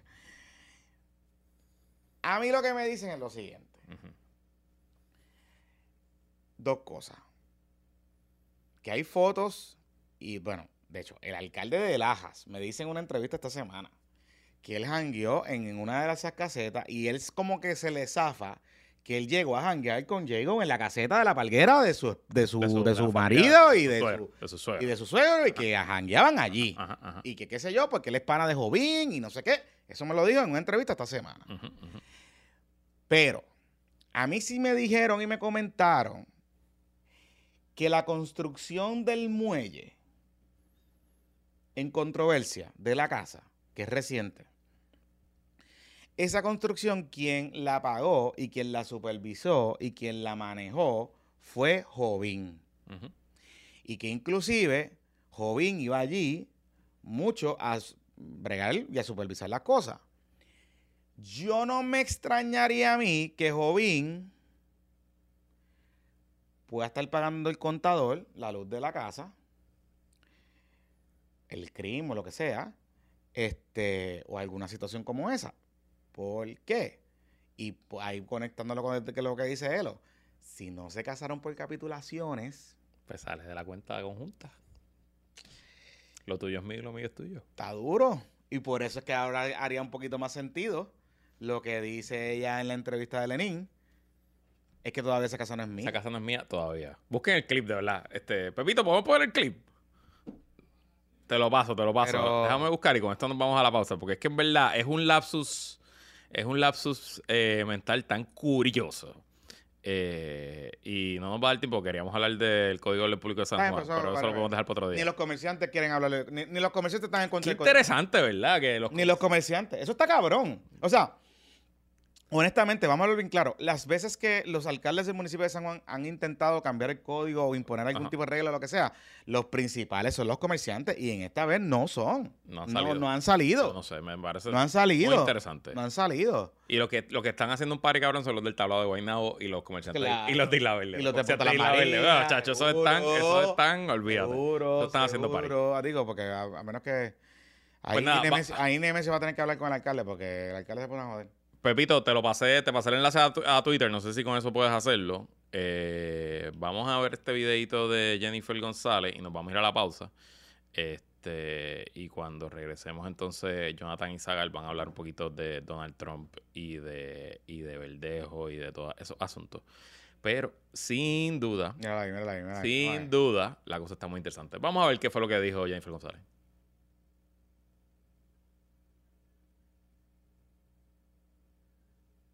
Todavía. Ella dice que la casa no es de ella todavía. Y yo me quedo como que... Mano, es que Todavía. a mí lo que me... Todavía no es mía. A, lo- a mí lo que me está curioso de, de esa, me, me está bien curioso de esa entrevista es que ya ella debe tener una respuesta preparada para esa. para esa Claro, seguro. Y digo, la de momento ella haga eso. Y volvemos. Jennifer, a mí no me pareció que fue un lapsus. No, Porque Jennifer es. ¿Me entiendes? Yo creo que ya está double down. Ya. Ok, sí, pues ella dijo, fuck it, que se joda. Yo soy Jennifer, yo tengo 60% de aprobación y yo aguanto lo que sea y para el carajo. Y yo creo que ya está apostando a que los recursos naturales no se va a atrever a hacer lo que a hacer, a tomar la determinación que va a tomar. Que debe Bueno, tomar. pero si, Bueno, cabrón, lo que pasa si es que. su jefe de fundraising está llamando... Lo que pasa es que si recursos naturales toman la determinación que tienen que tomar, tienen que remover todas las casetas de allí. Corillo. O sea, si la caseta de Jovín está ilegal y causó daño ambiental, todas las demás están causando daño ambiental y están Claro, ilegales allí. Punto y se acabó. O sea, no hay más nada que, aquí Yo, no hay más nada que buscar. todo, todo el mundo sabe que esas casetas son ilegales. El tema es que por uso y costumbre hay un usufructo allí. El tema es si hay violaciones nuevas. Y si el DNA, como dice la secretaria, tiene tres querellas y baja contra las tres a la vez, nada. Si, si lo que Jennifer González está haciendo es lo que tú dices, que ella dijo para el carajo, para el carajo. Eh, yo acepto esto, I will own it. Pues le recordamos, como dice la Biblia, Proverbio 16, 18. Antes del quebranto va la soberbia y antes de la caída la altivez de espíritu. Vamos para la pausa, de- dejando ahí en puestos para la Biblia. Bueno. Si usted nos está viendo ahora mismo y su casa está sucia, el polvo está calcomiéndose las losetas, las alfombras, debajo del inodoro, las esquinas, pues usted necesita comunicarse con la señora Cepeda, vendedora de Rainbow, de Rainbow y coordinar una demostración del sistema de limpieza Rainbow. Utiliza el agua para capturar el sucio del hogar y las partículas microscópicas restantes son capturadas por un sistema de filtración EPA. La combinación de estas dos etapas de filtración elimina casi el 100% del sucio y los contaminantes y alergenos de tu hogar. Para conocer cómo puedes beneficiarte del sistema de limpieza Rainbow, coordina una cita sin compromiso con la señora Cepeda llamando al 787 604-6107. 787-604-6107. Ya lo sabe, no sea puerco, limpia esa casa. Y este podcast es traído también por otro podcast que de hecho el episodio de esta semana está buenísimo, lo escuché completo. No, no lo voy a escuchar, si ahí está uno de los de los decanos del Popular. Se sentó con Cristian Sobrino en la trinchera. ¿Es el de Soberanía Exitosa? El de Ángel Collado Schwartz. Seguro que sí, seguro que sí. En la trinchera con, porque en ese podcast, en la trinchera con Cristian Sobrino, puedes escuchar conversaciones profundas con figuras de alto perfil y todos los relieves en la discusión pública de Puerto Rico, desde miembros de la Junta de Supervisión Fiscal, comentaristas políticos, senadores, representantes, activistas, funcionarios de gobierno, hasta tuiteros. Y sí, Pueden escuchar varios episodios con el bizcochito de Jonathan Lebrón y con Luisito Mari Herrero. Todos nos sentamos con Cristian Sobrino para discutir de forma relajada e incisiva y debatir los temas más controversiales que otros programas no tocan ni con una vara de nueve pies. Así que si estás buscando otro podcast para añadir a tu rotación, te recomendamos La Trinchera con Cristian Sobrino, que está disponible en todas las aplicaciones de podcast, Spotify, Apple Podcast.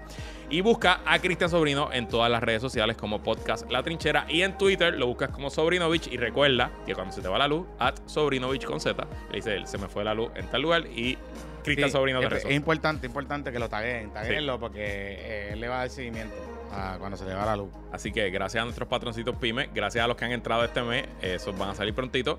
Y gracias a todos que forman parte de la mejor comunidad del Internet Boricua, nuestro Patreon, patreon.com diagonal puestos para el problema. Ahora, para la felicidad de todos los sagardistas, de regreso a puestos para el problema.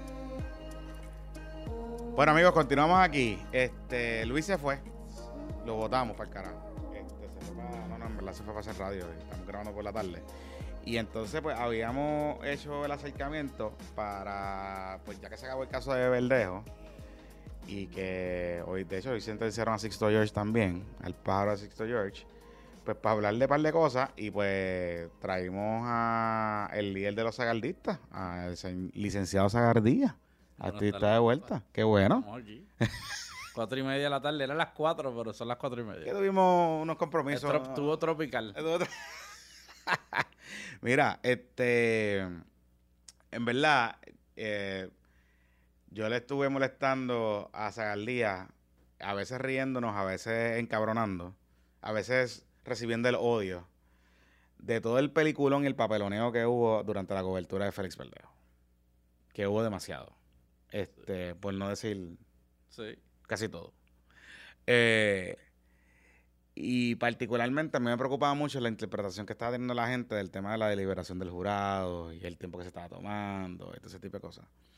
Pero tu impresión general. ¿Qué te puedo decir? los muchachos, los muchachos estaban complicados.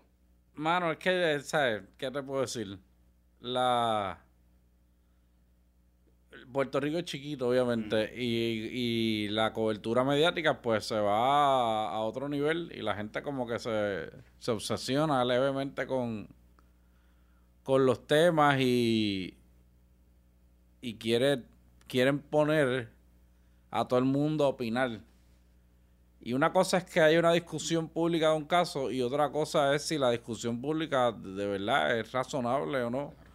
Porque sea, el jurado del caso de Berlejo, por más proceso que haya de desinsaculación y de garantizar, realmente, mm. este, cuánto conocían antes de ser jurado, uno nunca va a saber si tuvieron acceso o no en su casa o no cuando llegaban a material, pues la, la o sea, uno quiere parte de la premisa que el jurado actúa con corrección, pero pues las tentaciones humanas o las conversaciones en una familia luego de estar metido 30 días en, en un tribunal, pues eso, este, who knows. Pero cuando vienes a ver a sea, si, si se le puede garantizar o no el derecho a un acusado y se puede balancear el derecho de la libertad de acceso a información y cuál es el balance. Eso es una pregunta que siempre ha existido en los tribunales y que siempre se ha planteado y se en Puerto Rico se resolvió el caso de Molinari y en otros estados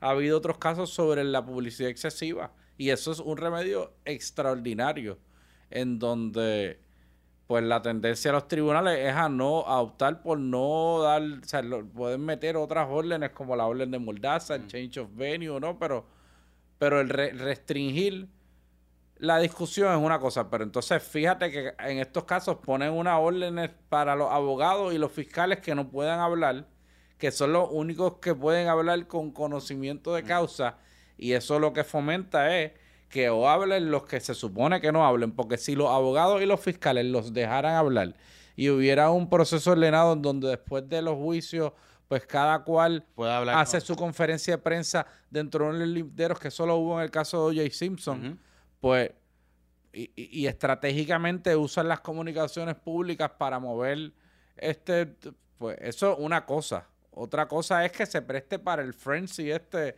de de querer poner a, los abogados de defensa a, señalarle las cosas que está haciendo mal el otro abogado cuando no tienen beneficio de la evidencia o que le pregunten a los abogados si piensan que es culpable o no. Preguntas que de verdad la prensa no debería estar haciendo. Porque la si, si hay un respeto al igual que para la primera enmienda y la constitución y la libertad de la cobertura y acceso a información, al igual la prensa debe respetar el derecho del acusado a tener un juicio justo e imparcial, a ser juzgado por un jurado que no esté contaminado y a que ellos sean los que ejerzan la verdadera función de determinar la culpabilidad o la inocencia de la persona. A mí me, llamó la atención en este caso, no sé si, o sea, no recuerdo quizás el caso de la tómbola, puede ser, pero no, no, no recuerdo eh, y digo el caso de Aníbal, obviamente por razones obvias, pero no recuerdo eh, que se haya ido tan al extremo como vi en algunos lugares y como escuché en algunos sitios, de hasta teorizar. En la cosa son los hechos. Exacto. Porque los hechos son macabros y los hechos son de una víctima que obviamente sufrió una, un crimen, ¿sabes? De lo más vil que puede haber. Pero eh, eso no significa que la cobertura se tiene que convertir en una cobertura de poner a las personas que se supone que analicen objetivamente los hechos en una posición pasional. De que de querer verlo como si fueran el padre, como si fueran el hermano y la tendencia humana va a ser a que en vista de eso, pues el tipo es culpable, es un asesino y hay que meterlo preso y ese jurado lo va a pasar por la piedra 2 a 0 del primer día. ¿Cuál es la el el propósito de eso? ¿Qué cumple ese propósito? tú puedes cubrir la prueba y puedes irle, dar día de filota al testigo, pero convertirlo en otra cosa es bien peligroso. Entonces los tribunales cada día, yo pienso que tomando en cuenta las circunstancias de Puerto Rico, de las redes sociales, de la... De, de, los chiquitos que somos. La, localización geográfica y el tamaño, en algún punto van a tener que conceder alguna de estas mociones, porque fíjate cómo si, si el tribunal de Boston ordenara un nuevo juicio mm. a ver lejos, ¿cómo se va a ver eso? ¿Cuándo se va a ver? ¿Y dónde se va a ver? Bueno, por eso. ¿Dónde se va a ver? ¿Cómo se va a ver? ¿Cuándo se va a ver? Todo eso está en internet. So, nadie está pensando en eso tampoco, que el acusado, aunque salga convicto, tiene derecho a un nuevo juicio. Si es que cumple con los parámetros de la jurisprudencia y de las reglas. ¿Qué, o sea, para el beneficio de la gente que no, que no conoce esa apelación, esa dinámica de apelación, ¿cuáles son las bases para tú pedir un nuevo juicio en el, Tribunal Federal?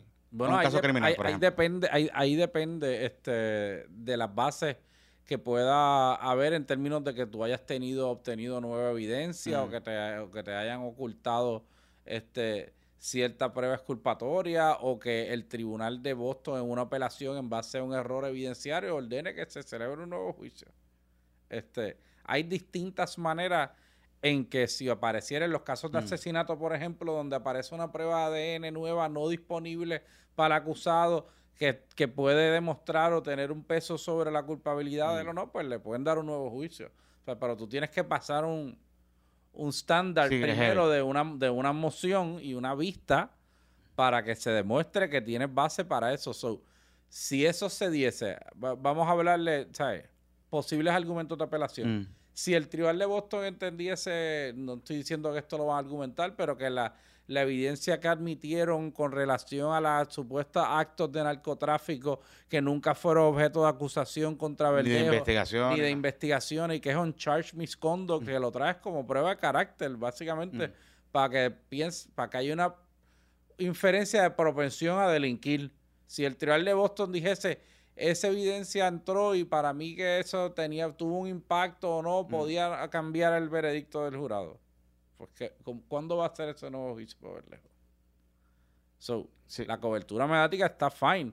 Hay que cubrirlo. Nadie ha dicho lo contrario. Cuando lo escuchen se pongan este eh, se- sensitivos. Lo que pasa es que las cosas se hacen con orden. Y la cobertura mediática del caso Berlejo a, lo largo de todas las medios de comunicación de Puerto Rico, honestamente, yo, yo, yo no pienso que fue buena.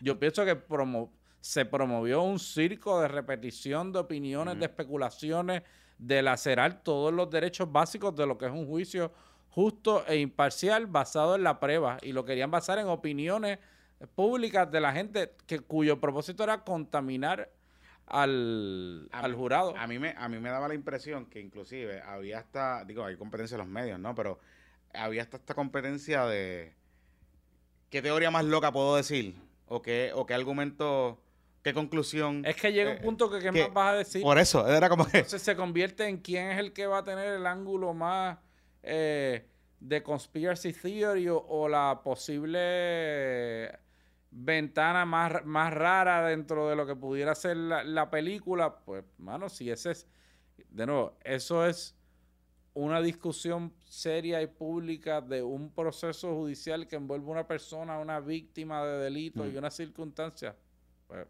Para mí no.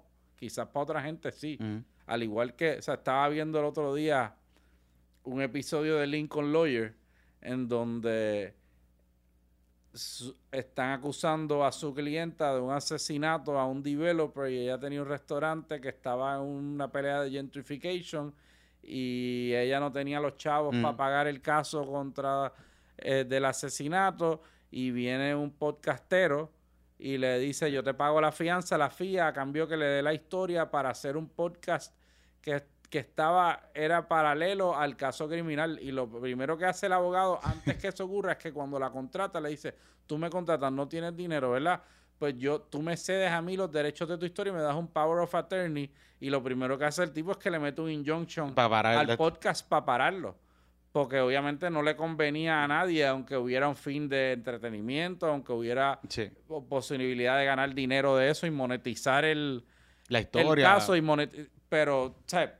ciertamente esas cosas se van a seguir dando este y van a darse más agresivamente con la con el pasar de los tiempos y los tribunales van a tener que enfrentarse a esta situación de nuevo y van a tener que ver cómo es que van a balancear el derecho del acusado y el derecho de la prensa a cubrir y, y by the way, que hay un montón de abogados que están opinando ahí que practican la Corte Federal a veces que y, y, y se ponen a, a opinar Heavy, sí, sí, sí. de cuestiones que a mi juicio pues yo no sé si llegaría ahí y también a- en cierta medida una falta de cortesía profesional a los abogados de estar criticando al aire las movidas estratégicas que están haciendo en medio de un juicio. Eso no es algo para mí elegante para hacerlo, a menos que la persona sea su enemigo acérrimo.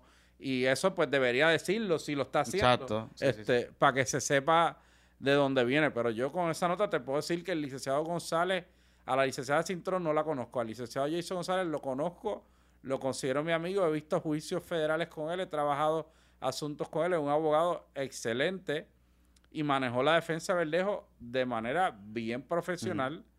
Y yo creo que con no hay nadie que pueda decir que él no tuvo sensibilidad o que actuó de una manera que fuese insensitiva hacia la víctima, a su familia, no hizo expresiones públicas, no entró en dimes y diretes, Este, y en el tribunal, de lo que se recogió de él, Sí. todo lo que se recogió fue que lo defendió con las defensas que tenía disponibles y con un profesional, profesionalismo este, ético de- del más alto estándar. Ante un caso que era complicado. O sea, no, Complicadísimo. o sea, como- y, el, y todos estos abogados que practican y tienen estos casos saben cuando el caso es malo o no. Lo que pasa es que su, su deber no es decirle a la gente que el caso es malo, ¿ves? Es defenderlo. Y garantizarle los derechos. Correcto. Eh, eso, eso es importante. Oye, en esa dinámica de, de lo- de los tribunales, pudiese darse el caso de que aquí se empiece una tendencia, por lo menos en el distrito, de secuestrar los jurados. Pues no sé. Mm. Pero presumo que en algunos casos ya vendrá algún abogado a, pedi- a pedir alguna medida mucho más drástica para proteger el derecho del acusado y eso el tribunal se tendrá que enfrentar a esos planteamientos going forward porque lo- estos planteamientos de, de publicidad excesiva se Mm. llevan haciendo y tú has visto que lo han Claro. hecho en un sinnúmero de casos rara vez prosperan en algún punto llegará un caso que cumple con los parámetros, Ujú. que utilizarán como ejemplo las cosas que pueden haber pasado en otros casos anteriores y si en efecto a Verdejo le dan un nuevo juicio o no y eso se convierte en una controversia sobre cuándo va a ser, cómo, si hay que hacer un change of venue, Mm. quizás eso lleva a que en otros casos el Tribunal de Apelaciones vea la, la cuestión distinta y el distrito también. So, el tema de la publicidad excesiva en los casos penales va a seguir dándose, se va a seguir complicando con los medios de comunicación y creo que no solamente le compete a las partes, los abogados, le compete a la, a la prensa de Puerto Rico hacer un análisis de la cobertura que hubo en esto y determinar si ese es el estándar que va a haber en los casos Sí. penales en Puerto Rico o no, porque si ese es, pues la realidad es que no hay mucho respeto para el Sí. derecho del acusado No, estamos para... Y, y- y ahí hay... y tampoco para la función del abogado, ¿ves? Claro. Porque el abogado es bueno para que vaya y te dé rating y te llene el espacio muchas veces y opine y le pregunte y llenes un panel de abogados y todos fueron ex fiscales, porque fíjate que nunca los, los presentan como abogados de defensa. Siempre es abogado que postule en la federal o eh, ex fiscal federal. Las personas que están opinando de los casos criminales son abogados de defensa. Su rol es defender los derechos, no hacer planteamientos públicos Mm. eh, que son adversos a los temas que le van a tocar defender en los tribunales. Yo creo que hay que, hay que ver una reflexión sobre eso y sobre cómo es que la, la- el criminal bar, como le dicen en Estados Unidos, o el grupo de abogados penalistas en Puerto Rico que est- están en los medios de comunicación, cómo es que pretenden que los perciban, como exfiscales o como personas que tienen un compromiso inquebrantable y completo con lo que es la defensa de los derechos, más allá de hacer planteamientos para criticar la estrategia de un abogado Sí. en un juicio. Que eso eran que se convertían en árbitros. O sea, eh, Correcto. eh, pa- y eso, un, un live eh, referee de lo que está haciendo un abogado en medio de un juicio complejo, para mí raya en cierta temeridad. Este, Sí, sí. Y, y yo, si fuera eh, abogado en esa posición, pues no, no- no estaría, podría hacer unos comentarios y unos análisis, pero no entrar a juzgar a priori las estrategias de un abogado en medio de un juicio. Porque Una- usted no conoce la prueba. Claro, y una de las cosas que, que para mí fue sumamente preocupante y fue hacia el final de ese, de ese caso, era el tema de que había generado tanta tensión, las teorías que estaban corriendo, los análisis, etcétera, que cuando comienza el, o sea, no habían pasado ni dos días desde que, Nada, o sea, desde que el, desde que el juez le dio las instrucciones al jurado. correcto. No habían pasado ni dos días que el jurado estaba del- deliberando y había esta presión pública y, y salían a cada rato análisis de que, ah, si se tarda más de tres días, pues eso es beneficioso para no sé qué, o el trancado para no sé cuánto, y no sé qué. Y, o- oye, que los que hablamos de esto y lo seguimos de cerca, pues sabemos un poco más. Pero hay mucha gente que, que, que no sabe, que, que se cree que, que el jurado tiene que decidir en 24 horas. O, Y lo que hizo el juez tampoco es impropio y lo de decirle que su obligación es decidir y todo eso, eso es un Allen Charge, eso se puede hacer. Y el juez Delgado es un juez del máximo calibre como jurista, tipo con un rigor ético y profesional también del máximo calibre y po- poner a a personas legas a opinar sobre lo que entienden que hizo el juez o no para generar una discusión pública que pone en tela de juicio la conducta de un juez federal en medio de un veredicto.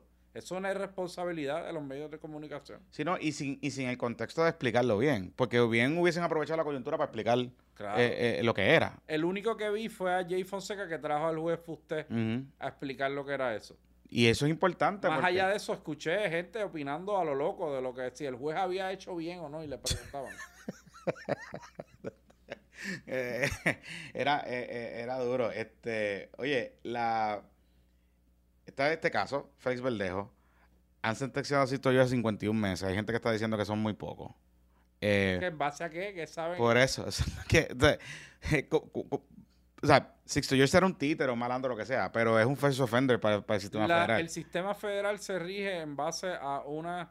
Las guías de sentencia no son vinculantes, pero son eh, advisory para los jueces federales y todo el mundo que practica a nivel federal sabe que cuando tú llegas a un juicio o, o vas a una negociación de un plea o vas a ver cuál es la exposición de tu cliente, lo primero que tú haces es hacer el cálculo de- bajo las guías de sentencia en base a cuál es el delito, cuáles son sus circunstancias, si hay unos agravantes o no, si tienes el beneficio de una eh, reducción de puntos por aceptación de responsabilidad, que típicamente ocurre en los plea bargain, que le baja tres puntos y cuando tú haces ese cálculo y por ejemplo te llega a un número de ofensa con un nivel, por ejemplo, 32, pues tú tienes una sentencia de entre 120 a 151 meses. O si esto llega a, a un nivel de 22 dentro de la de las guías, pues puedes tener 30 y pico, 40 y pico meses. So, yo no he hecho el análisis Claro. del caso Sixer porque no, nadie me ha pagado por hacer esto pero al final del día no me suena como una sentencia que esté fuera de lo que eran las guías en ese caso. Probablemente no tuvo una reducción en lo que no Mm. tuvo por la conducta que desplegó hacia el tribunal y por el hecho de que nunca aceptó responsabilidad. También. Que lo hubiera bajado unos puntos aun cuando él fue a juicio. Y presumo que el fiscal no se dio en nada a eso. Así que yo presumo que dentro del range de la De lo que había era lo- él se fue por lo más alto, por, por, una sentencia alta. Ujú. Ah, que si circunstancias personales, que si tenía lazos con la comunidad, que si tenía eh, historial criminal, que si tenía este uso de drogas, todas esas cosas la evalúa el informe presentencia. Y obviamente muchas veces la recomendación al cliente es que en la vista de sentencia haga una locución donde pida perdón. No le diga al juez o al fiscal que te voy a desenmascarar y que te voy a meter mano y todo. Eso no te va a ayudar en la sentencia. No, y amenazarle que iban a tirar a la gente al medio y todas esas cosas. O sea, como que eso tampoco. Eh, Pero él tenía un buen abogado, lo que pasa es que el abogado no tiene control de él y De el abogado hizo su trabajo bien y es otro excelente abogado. es un veterano. Sí, sí. Y de, y de, de lidiar casos Y el complicados. eso es caso lo va a seguir peleando. Eso, eso, Lo que pasa es que él sabe que tiene un cliente, él salía, que- él estaba claro, mire, no sé qué usted quiere que le diga, él, él se expresó, yo no soy el que estoy hablando. sí, sí, sí. ¿sabe? ¿Qué usted cree lo que dijo su cliente? Bueno, pues- pues ¿qué tú quieres que yo te diga? ¿Que, que es un payaso? Pues no. no, no, eso es lo que digo. es- ¿Usted está de acuerdo? Pues no, pues no sé. Es que eso es lo que digo él. Le tengo que preguntar. Mira, y- y la, el, este caso de Ángel Pérez que está en discusión de la sentencia. eh, la tendencia del distrito en estos casos. ¿Cuál la pro- o sea, cuánto tiempo pudiese pasar? Eh, y, y me ha llamado la atención el tema este de que están, cuando empiezan los informes de sentencia, empiezan a colar fotos ahora. Eh, que Claro, se porque- divulgan para, tú sabes. Porque eh, eso va a la naturaleza de la conducta y al abuso de la autoridad y a criterios que están en las reglas. En las reglas. O sea, la esto no es, eso no es extraordinario. Bueno, claro, vas a ver una foto de un alcalde montado con una, una persona que lo está grabando en una hueva Maserati en un parking recibiendo unos sobornos y eso. Eso, demuestra la... O sea, el, Sí, lo- lo que- el, el- el disregard for the law que había, porque no es que se iban y se escondían en un sótano y uno salía por un lado y el otro y con un bulto que no se veía, que era de una, una raqueta de tenis, pero habían 20 mil pesos ahí. No, no, ellos Ujú. iban y Ellos iban al- sí, es sí, una como- cuestión a, a la luz de, a la plena luz del día y eso dem- demuestra un grado de temeridad en la, en la conducta que el, el- el fiscal, pues, cuando le traten de decir al juez que había unos mitigantes, que en verdad mi cliente, bla, bla, bla, le van a decir, mira, el cliente ver- la Maserati cogiendo los chavos. Exacto. Exacto. Este, está pidiendo 5 a 6 años en la Fiscalía Federal. No me Eh, suena no. como una sentencia que esté fuera de la Fuera guía. de lo que. Alta, para cualquier persona, eso es una sentencia alta. Y nadie quisiera esa Sí, sentencia. sí, sí, claro. Pero es una sentencia alta y de nuevo, Ángel Pérez, ¿qué decidió hacer? Ir a juicio. Ir a juicio. Cuando ya se sabía que había un Yo estoy monumento. seguro que en un escenario de pli, él pudo haber conseguido menos. ¿Cómo tú decides ir a juicio con la cantidad de evidencia que había? Bueno, que ya se sabía que había disponible. Eso es lo que yo nunca he podido. O sea, nunca he podido entender de, de este caso en particular, porque había demasiada evidencia disponible allá afuera. o No sea, entendí tampoco. A veces los políticos quizás prejuzgan o, Ah, o tienen una sobreconfianza en su capacidad para que le cojan pena. O Y convencer a uno de- y exacto. Convenzan a uno y pues la realidad es que los jura- en la Corte Federal los jurados son... Este, son duros. tienen un, O sea, tienen un criterio. Tienen un porcentaje de convicción como de noventa y pico por ciento, ¿sabes? Como- ¿Cuáles son los chances? sí, sí, sí. Solo sí. 3% de los casos van a juicio. Y de ese 3%, el nivel que salen culpables, pues es grande. Wow. Después los casos pueden acabar ah, en Boston. Puede haber una apelación, puede haber una, una sentencia que revoque o algo, que el juez en la sentencia, como el caso del rapero aquel, se excedió porque lo juzgó por unas líricas Mm. o porque entraron una evidencia que de verdad había sido, era inadmisible Mm. o que entró prueba de carácter que era, no era un harmless error. O sea, eso es complicado y va a tomar tiempo, pero estoy seguro que el abogado este de Castrolán, por ejemplo, en el caso de Six Years, lo hará. Yo no sé en el caso de Ángel Pérez cuál es la base que van a tener para una apelación, por- pero, pero te- te- es que sí. No sé, de verdad. yo no sé si ellos han expresado que van a apelar. Yo no, lo he escuchado. Yo no lo he escuchado. Yo no lo he escuchado. No lo he escuchado. Ellos sí han insinuado que van a tratar de pedir, obviamente, que sea lo menos posible. Pues, y van a leer las cosas hasta familiares y los hijos, etcétera. Todos los acusados tienen esas circunstancias. Es el problema. Muchas veces. O sea, eso no es algo común, Sí, sí. eh, exclusivo de él. Y el factor ahí que va a pesar es que era un alcalde con todo este conocimiento de las leyes de ética gubernamental, que había sido legislador, que conoce de, y que con conocimiento de todas esas, pues, y fue a juicio. Y fue a juicio. No, No, no ha no. aceptado responsabilidad todavía. Tampoco. Tampoco. Le pido perdón. Por eso. Pues- o sea, no hay remordimiento. O sea, bueno, por lo menos. Eso es una- o sea, una- Ah. tu cliente, si tú vas a apelar, pues tú no lo vas a... Pero si tu cliente está convencido que no hay unas bases verdaderas para una apelación y unas probabilidades de prevalecer, no tiene el dinero para litigarlo, pues tiene que aprovechar la etapa de sentencia para mitigar lo más que pueda. Y ver cómo apela el juez allí. Sí, para bregar. ¿Cuánto cuesta una apelación de estos casos? O sea, en un promedio, ¿cuánto puede costarle a un acusado como este? Mano, depende del abogado. Bueno, exacto, pero un range, eh, no sé, 100 mil pesos, 200 mil pesos. Bueno, puede ser, puede ser. Sí. Ah, Wow. Sí, porque hay que... de- ah, Claro, es que te- lo, cuando se monta una defensa con un equipo eh, a dos manos, como le dicen Ajá. por ahí, pues yo he trabajado en casos donde yo no, yo no era el lead counsel, pero yo estaba involucrado y la había un abogado top apelativo de Boston contratado desde el principio y él estaba viendo todo lo que pasaba Lo que pasaba. Y está facturando desde el día uno. desde el día uno y el día de la si había una, una vista de, del día del jurado que resultaban culpables ya él tenía la, los argumentos para la moción de fianza en apelación y ya la estaba trabajando, ya él tenía eso. Cuando tú lo haces así, te cuesta un montón de dinero.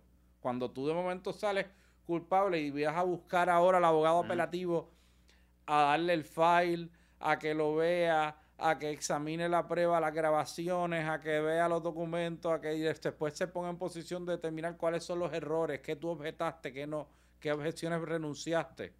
Eso es costoso. Lo que pasa es que Castrolán es un abogado que hace las dos cosas. Ah, la, eh, de- Él ve los juicios y ve las y apelaciones. las apelaciones, él mismo. Sí. Y, tiene buena experiencia y un buen récord En, en, en. Boston. Sí. Y en el caso de Félix Verdejo, que el, el, el abogado- los abogados los costeó el panel. De, Entiendo que sí. sí. Eh, si ellos deciden apelar, sería la misma dinámica. O sea, Entendería que sí. que sería costeado por el panel, a menos que él busque otro abogado, digamos. Hmm. Wow. eh, no, no sa- sabía que era costoso, pero no sabía que era tan costoso. Puede ser bien caro. Puede ser bien caro porque o sea, uno que está la, la- uno la- los honorarios de abogado se basan en la experiencia del abogado, su Ah. reputación, su su récord, la complejidad del caso, del delito, el riesgo que hay para su cliente y un, un caso como ese, pues eso vale dinero. Y los abogados con récord es un este Sí, tú vas a coger un abogado que tenga récord, un buen récord. O sea, no vas, a coger, ah, no vas a coger cualquier abogado. Ah, si, vas a, si vas a gastar dinero, o sea, invierte el abogado que tienes que invertir. O sea que, si- basado en esa, en esa aseveración que tú me dices, el caso de Wanda Vázquez costará un huevo chavo. O sea, eso defensa. vale un billete bien grande. Yo no sé quién le está pagando, pero eso vale un montón de dinero. Ese caso es bien una evidencia voluminosa, complicada, controversias de evidenciarias, emails, grabaciones, un riesgo alto para una persona que pierde- tiene una convicción, pierde su título de abogada, es una exgobernadora, necesitas unos abogados, distintos tipos de abogados para el caso. No es un caso que puede ver un abogado solo nada más. Ujú. Hay Este, mucho descubrimiento de pruebas y... Claro, eso, eso es un monstruo de Sí. caso. O sea, que puede costar más de medio millón de pesos para allá arriba. Fácil. Entendería yo que se justificaría así. Wow. Eso es mucho dinero. O sea, y lo... lo- yo estoy seguro que los abogados de Belutini valen más- de- mucho más. mucho, mu- mucho dinero. Él debe estar costeando en la defensa un montón de dinero. Por eso, pero es que... Y, lo- y hago la- el comentario porque la exgobernadora ha dicho que, eh, que tiene que levantar fondos para su defensa. Eh, en los rates de los abogados de la gobernadora son locales y presumo Pero- que hay una amistad ahí, hay Ah. unos- debe haber unos acuerdos, pero abogados de Nueva York de este tipo que manejan esos casos como los que tiene Herrera Belutini involucrados son abogados que te facturan más de mil dólares la hora. Si son abogados tipo los que contrataría Trump, por ejemplo. Correcto. Ponga, pon un Y caso. creo que uno de los abogados de Belutini era un abogado de Trump, Kasowitz. Sí. De de Abogado- un abogado de Nueva York que fue abogado de Trump muchas veces. Hablando de Trump, ¿cómo tú ves esta, esta, acusa- esta última acusación? De lo que- Ya yo no sé ni qué pensar. mano. ¿Cuántos años llevamos hablando de Trump? Es Como seis años, ¿verdad? Y- y- y sigue Desde que estábamos en el cárcel que empezó lo del Trump. Ajá, y, de- y- y el, y el tipo sigue saliendo. entonces- Tiene tres indictments ahora. este, el gobierno permanente de los Estados Unidos no va a dejar que Trump sea presidente. Eso y es le están tirando con todo. O sea, eso no. Yo no veo que él tenga. O sea, le- mientras un paso de mal, ma- otro le van a dar. Sí, pero ahí, ahí el punto, el tema, o sea, ¿cuál de lo- todos los casos es más complicado para él? As- mirándolo por lo que hemos visto. El federal, el, que se- el último que se radicó. Siempre el federal. El federal. no, no, Y- ah, Y en el distrito de DC, que es complicado. Donde él habló no debe tener muchos amigos allí. Exacto. Aunque yo creo que él coló varios jueces allí. Acuérdate que Trump nombró muchos jueces. Muchos jueces. Sí. So, eso, hay es una asignación. Hay que buscarle. Yo creo que, el que la, para la que vio la. Y acuérdate que los procesos de jueces, aunque en Puerto Rico digan que no son políticos, sí. Eso es- en Estados Unidos no nadie lo esconde que son políticos. y no importa. Le pregunto, ¿tú estás a favor del aborto? ¿Tú estás? Sí, si no, pues tú no vas. Y llega y, lo- y en ese sentido Trump, pues a nivel de la rama judicial, tiene una penetración porque él logró meter gente que, Había un montón de que resolvieron cosas que han cambiado el, Sí, sí, sí, sí. sí. el Estado de Derecho en Estados Unidos y son cosas que él prometió. Así que, que hon- honestamente, eh, de verdad, yo no sé cómo. cómo Yo ni sé, yo en verdad trato de ella, me, me desvinculé de todas las noticias que tengan que ver con los indictments de Trump. No me importan verdad los papelitos de Maralago, la foto del baño. Sí, Ya en verdad yo estoy over Ya Donald Trump. Y Biden ya me tiene cansado también, también. también, también. carajo. Pero en verdad, eh, Pero lo que se avecina tampoco no hay nada muy exciting. no te sabes que es muy exciting que no es tan distinto a Trump, No, Mr. DeSantis no. que tiene un revuelo en Florida heavy. O sea, también. Porque la cosa está ahí está apretada. Mira, este. No te puedo dejar ir sin preguntarte. ¿El PNP sobreviviría a una primaria nuclear como esta de Jennifer El PNP ha sobrevivido nuclear, primarias nucleares. Pero, dos bueno, pero está bien, pero esta es ¿Han nuclear. je- pasado cuántos años? Sí, sí, sí, pero esta La de Fortuño Rosselló fue nuclear. Sí, pero no en los niveles que esta se avecina. O, Yo o no, fue- sé si, yo no sé si tú te acuerdas, Ajá. o no sé si tú estabas allí, ¿Qué? cubriendo la, la convención del, creo que fue el conquistador del 2007 de Fortuño y, Bueno, la recuerdo. y Rosselló. Más fue- caliente que Ah, sí. eso no ha habido. A Fogatex. Mm, Más caliente que eso no ha habido. Eso fue caliente. Y eso, el PNP salió sólido y ganó la elección sólido.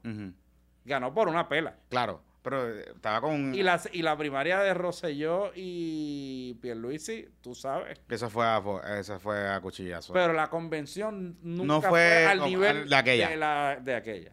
Pero no sé, bueno, So, a tu pregunta original, Claro. Sí sobrevive. Y ha sobrevivido a O sea, primarias grandes. que nadie no debe tenerle miedo a una primaria heavy como esta. A todos switches. Hay escenarios ideales, hay escenarios que son los que son. El escenario ideal en cualquier, Ah. nadie puede convencer a nadie que no lo es, es que el partido estuviese Consenso. en consenso y en, en- en una dirección. Una ruta con esté mirando por, pero las cosas son como son.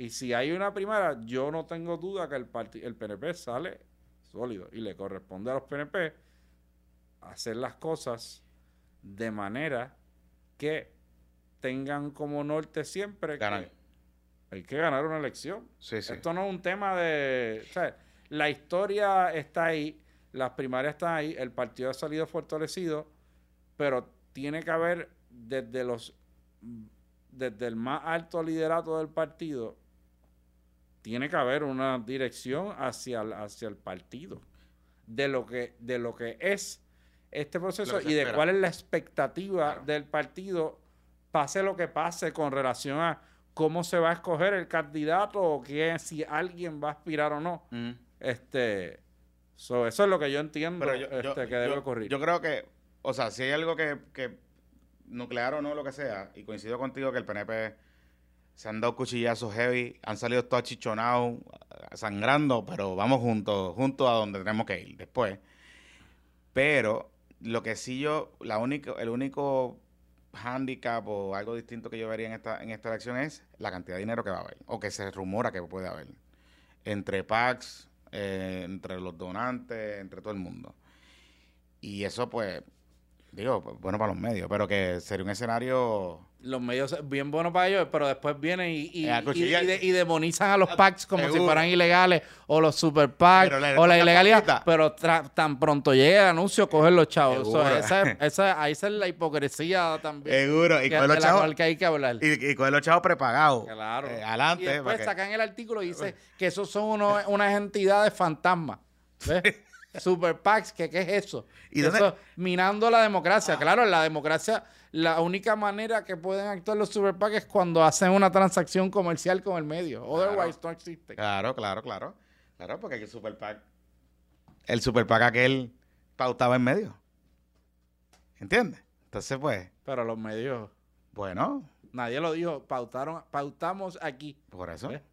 Nadie dijo... Hay que buscar quizás hacerle como un reel, que esos que le gustan. Sí, sí, sí, sí, por eso es que, a mí- por eso es que, mira, yo, yo siempre eh, apuesto a la transparencia. Y yo nunca vi en ningún medio donde pautó ese super PAC, estoy hablando específicamente del PAC de, del super de, que estaba con Pedro en, en la primaria, Pedro y Wanda, Eh, y yo vi los- las páginas completas Claro. en varios medios de comunicación y en los billboards y todas esas cosas, Al igual que pautaron la- los packs de las uniones. Claro. Y, pautaron- y en no- televisión y el pack que hizo en su momento, había un abogado popular que hizo un pack también. también. Y- y- También, también. Por eso. pero después viene la, la línea editorial minando la confianza. no, pero, flaco, pues no le cojan los chavos. Pues no le coja a los chavos, no le coja la pauta. Sí. Porque si, si la pauta es mala, es mala. Y yo sé, porque yo vi facturitas de esas pautas por ahí y eran heavy. Heavy, heavy. Estamos hablando de billete largo. Vamos a ver cómo se van a... Yo estoy loco por ver cómo se van a comportar los medios con las pautas a los packs que puedan surgir en este Yo te puedo, te puedo ¿Y cuál va a ser el- la, línea. que lo van a manejar? te puedo asegurar que nadie va a decir que no. Claro que no van a decir que no. Oye, pero si la, la pelea, la pelea se está, los medios se están casando a la pelea.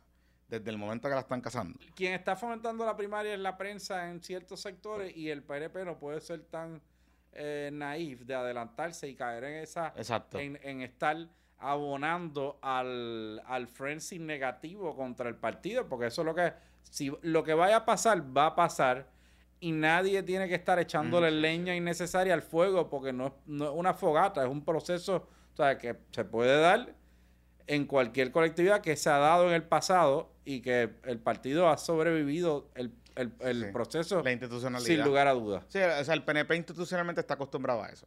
Yo no, no, no veo un escenario donde no sobrevivan. Ahora, de que se van a cuchillar, se van a cuchillar. Va a estar bueno.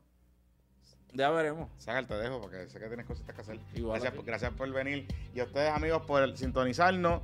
Eh, recuerden suscribirse a el patreon.com de Puestos para el Problema para que siga toda la saga de Fajat y las cositas. Y Eso vale, chavito. Eso vale, chavito. O sea, el chisme, el chisme de verdad, el background. Había un Zoom, me dijeron en Eh, estos días. Sí, ¿verdad? sí, sí. Y, y, hablamos de par de chismecitos ahí, bueno. Sí, sí, sí. Está bueno, está bueno.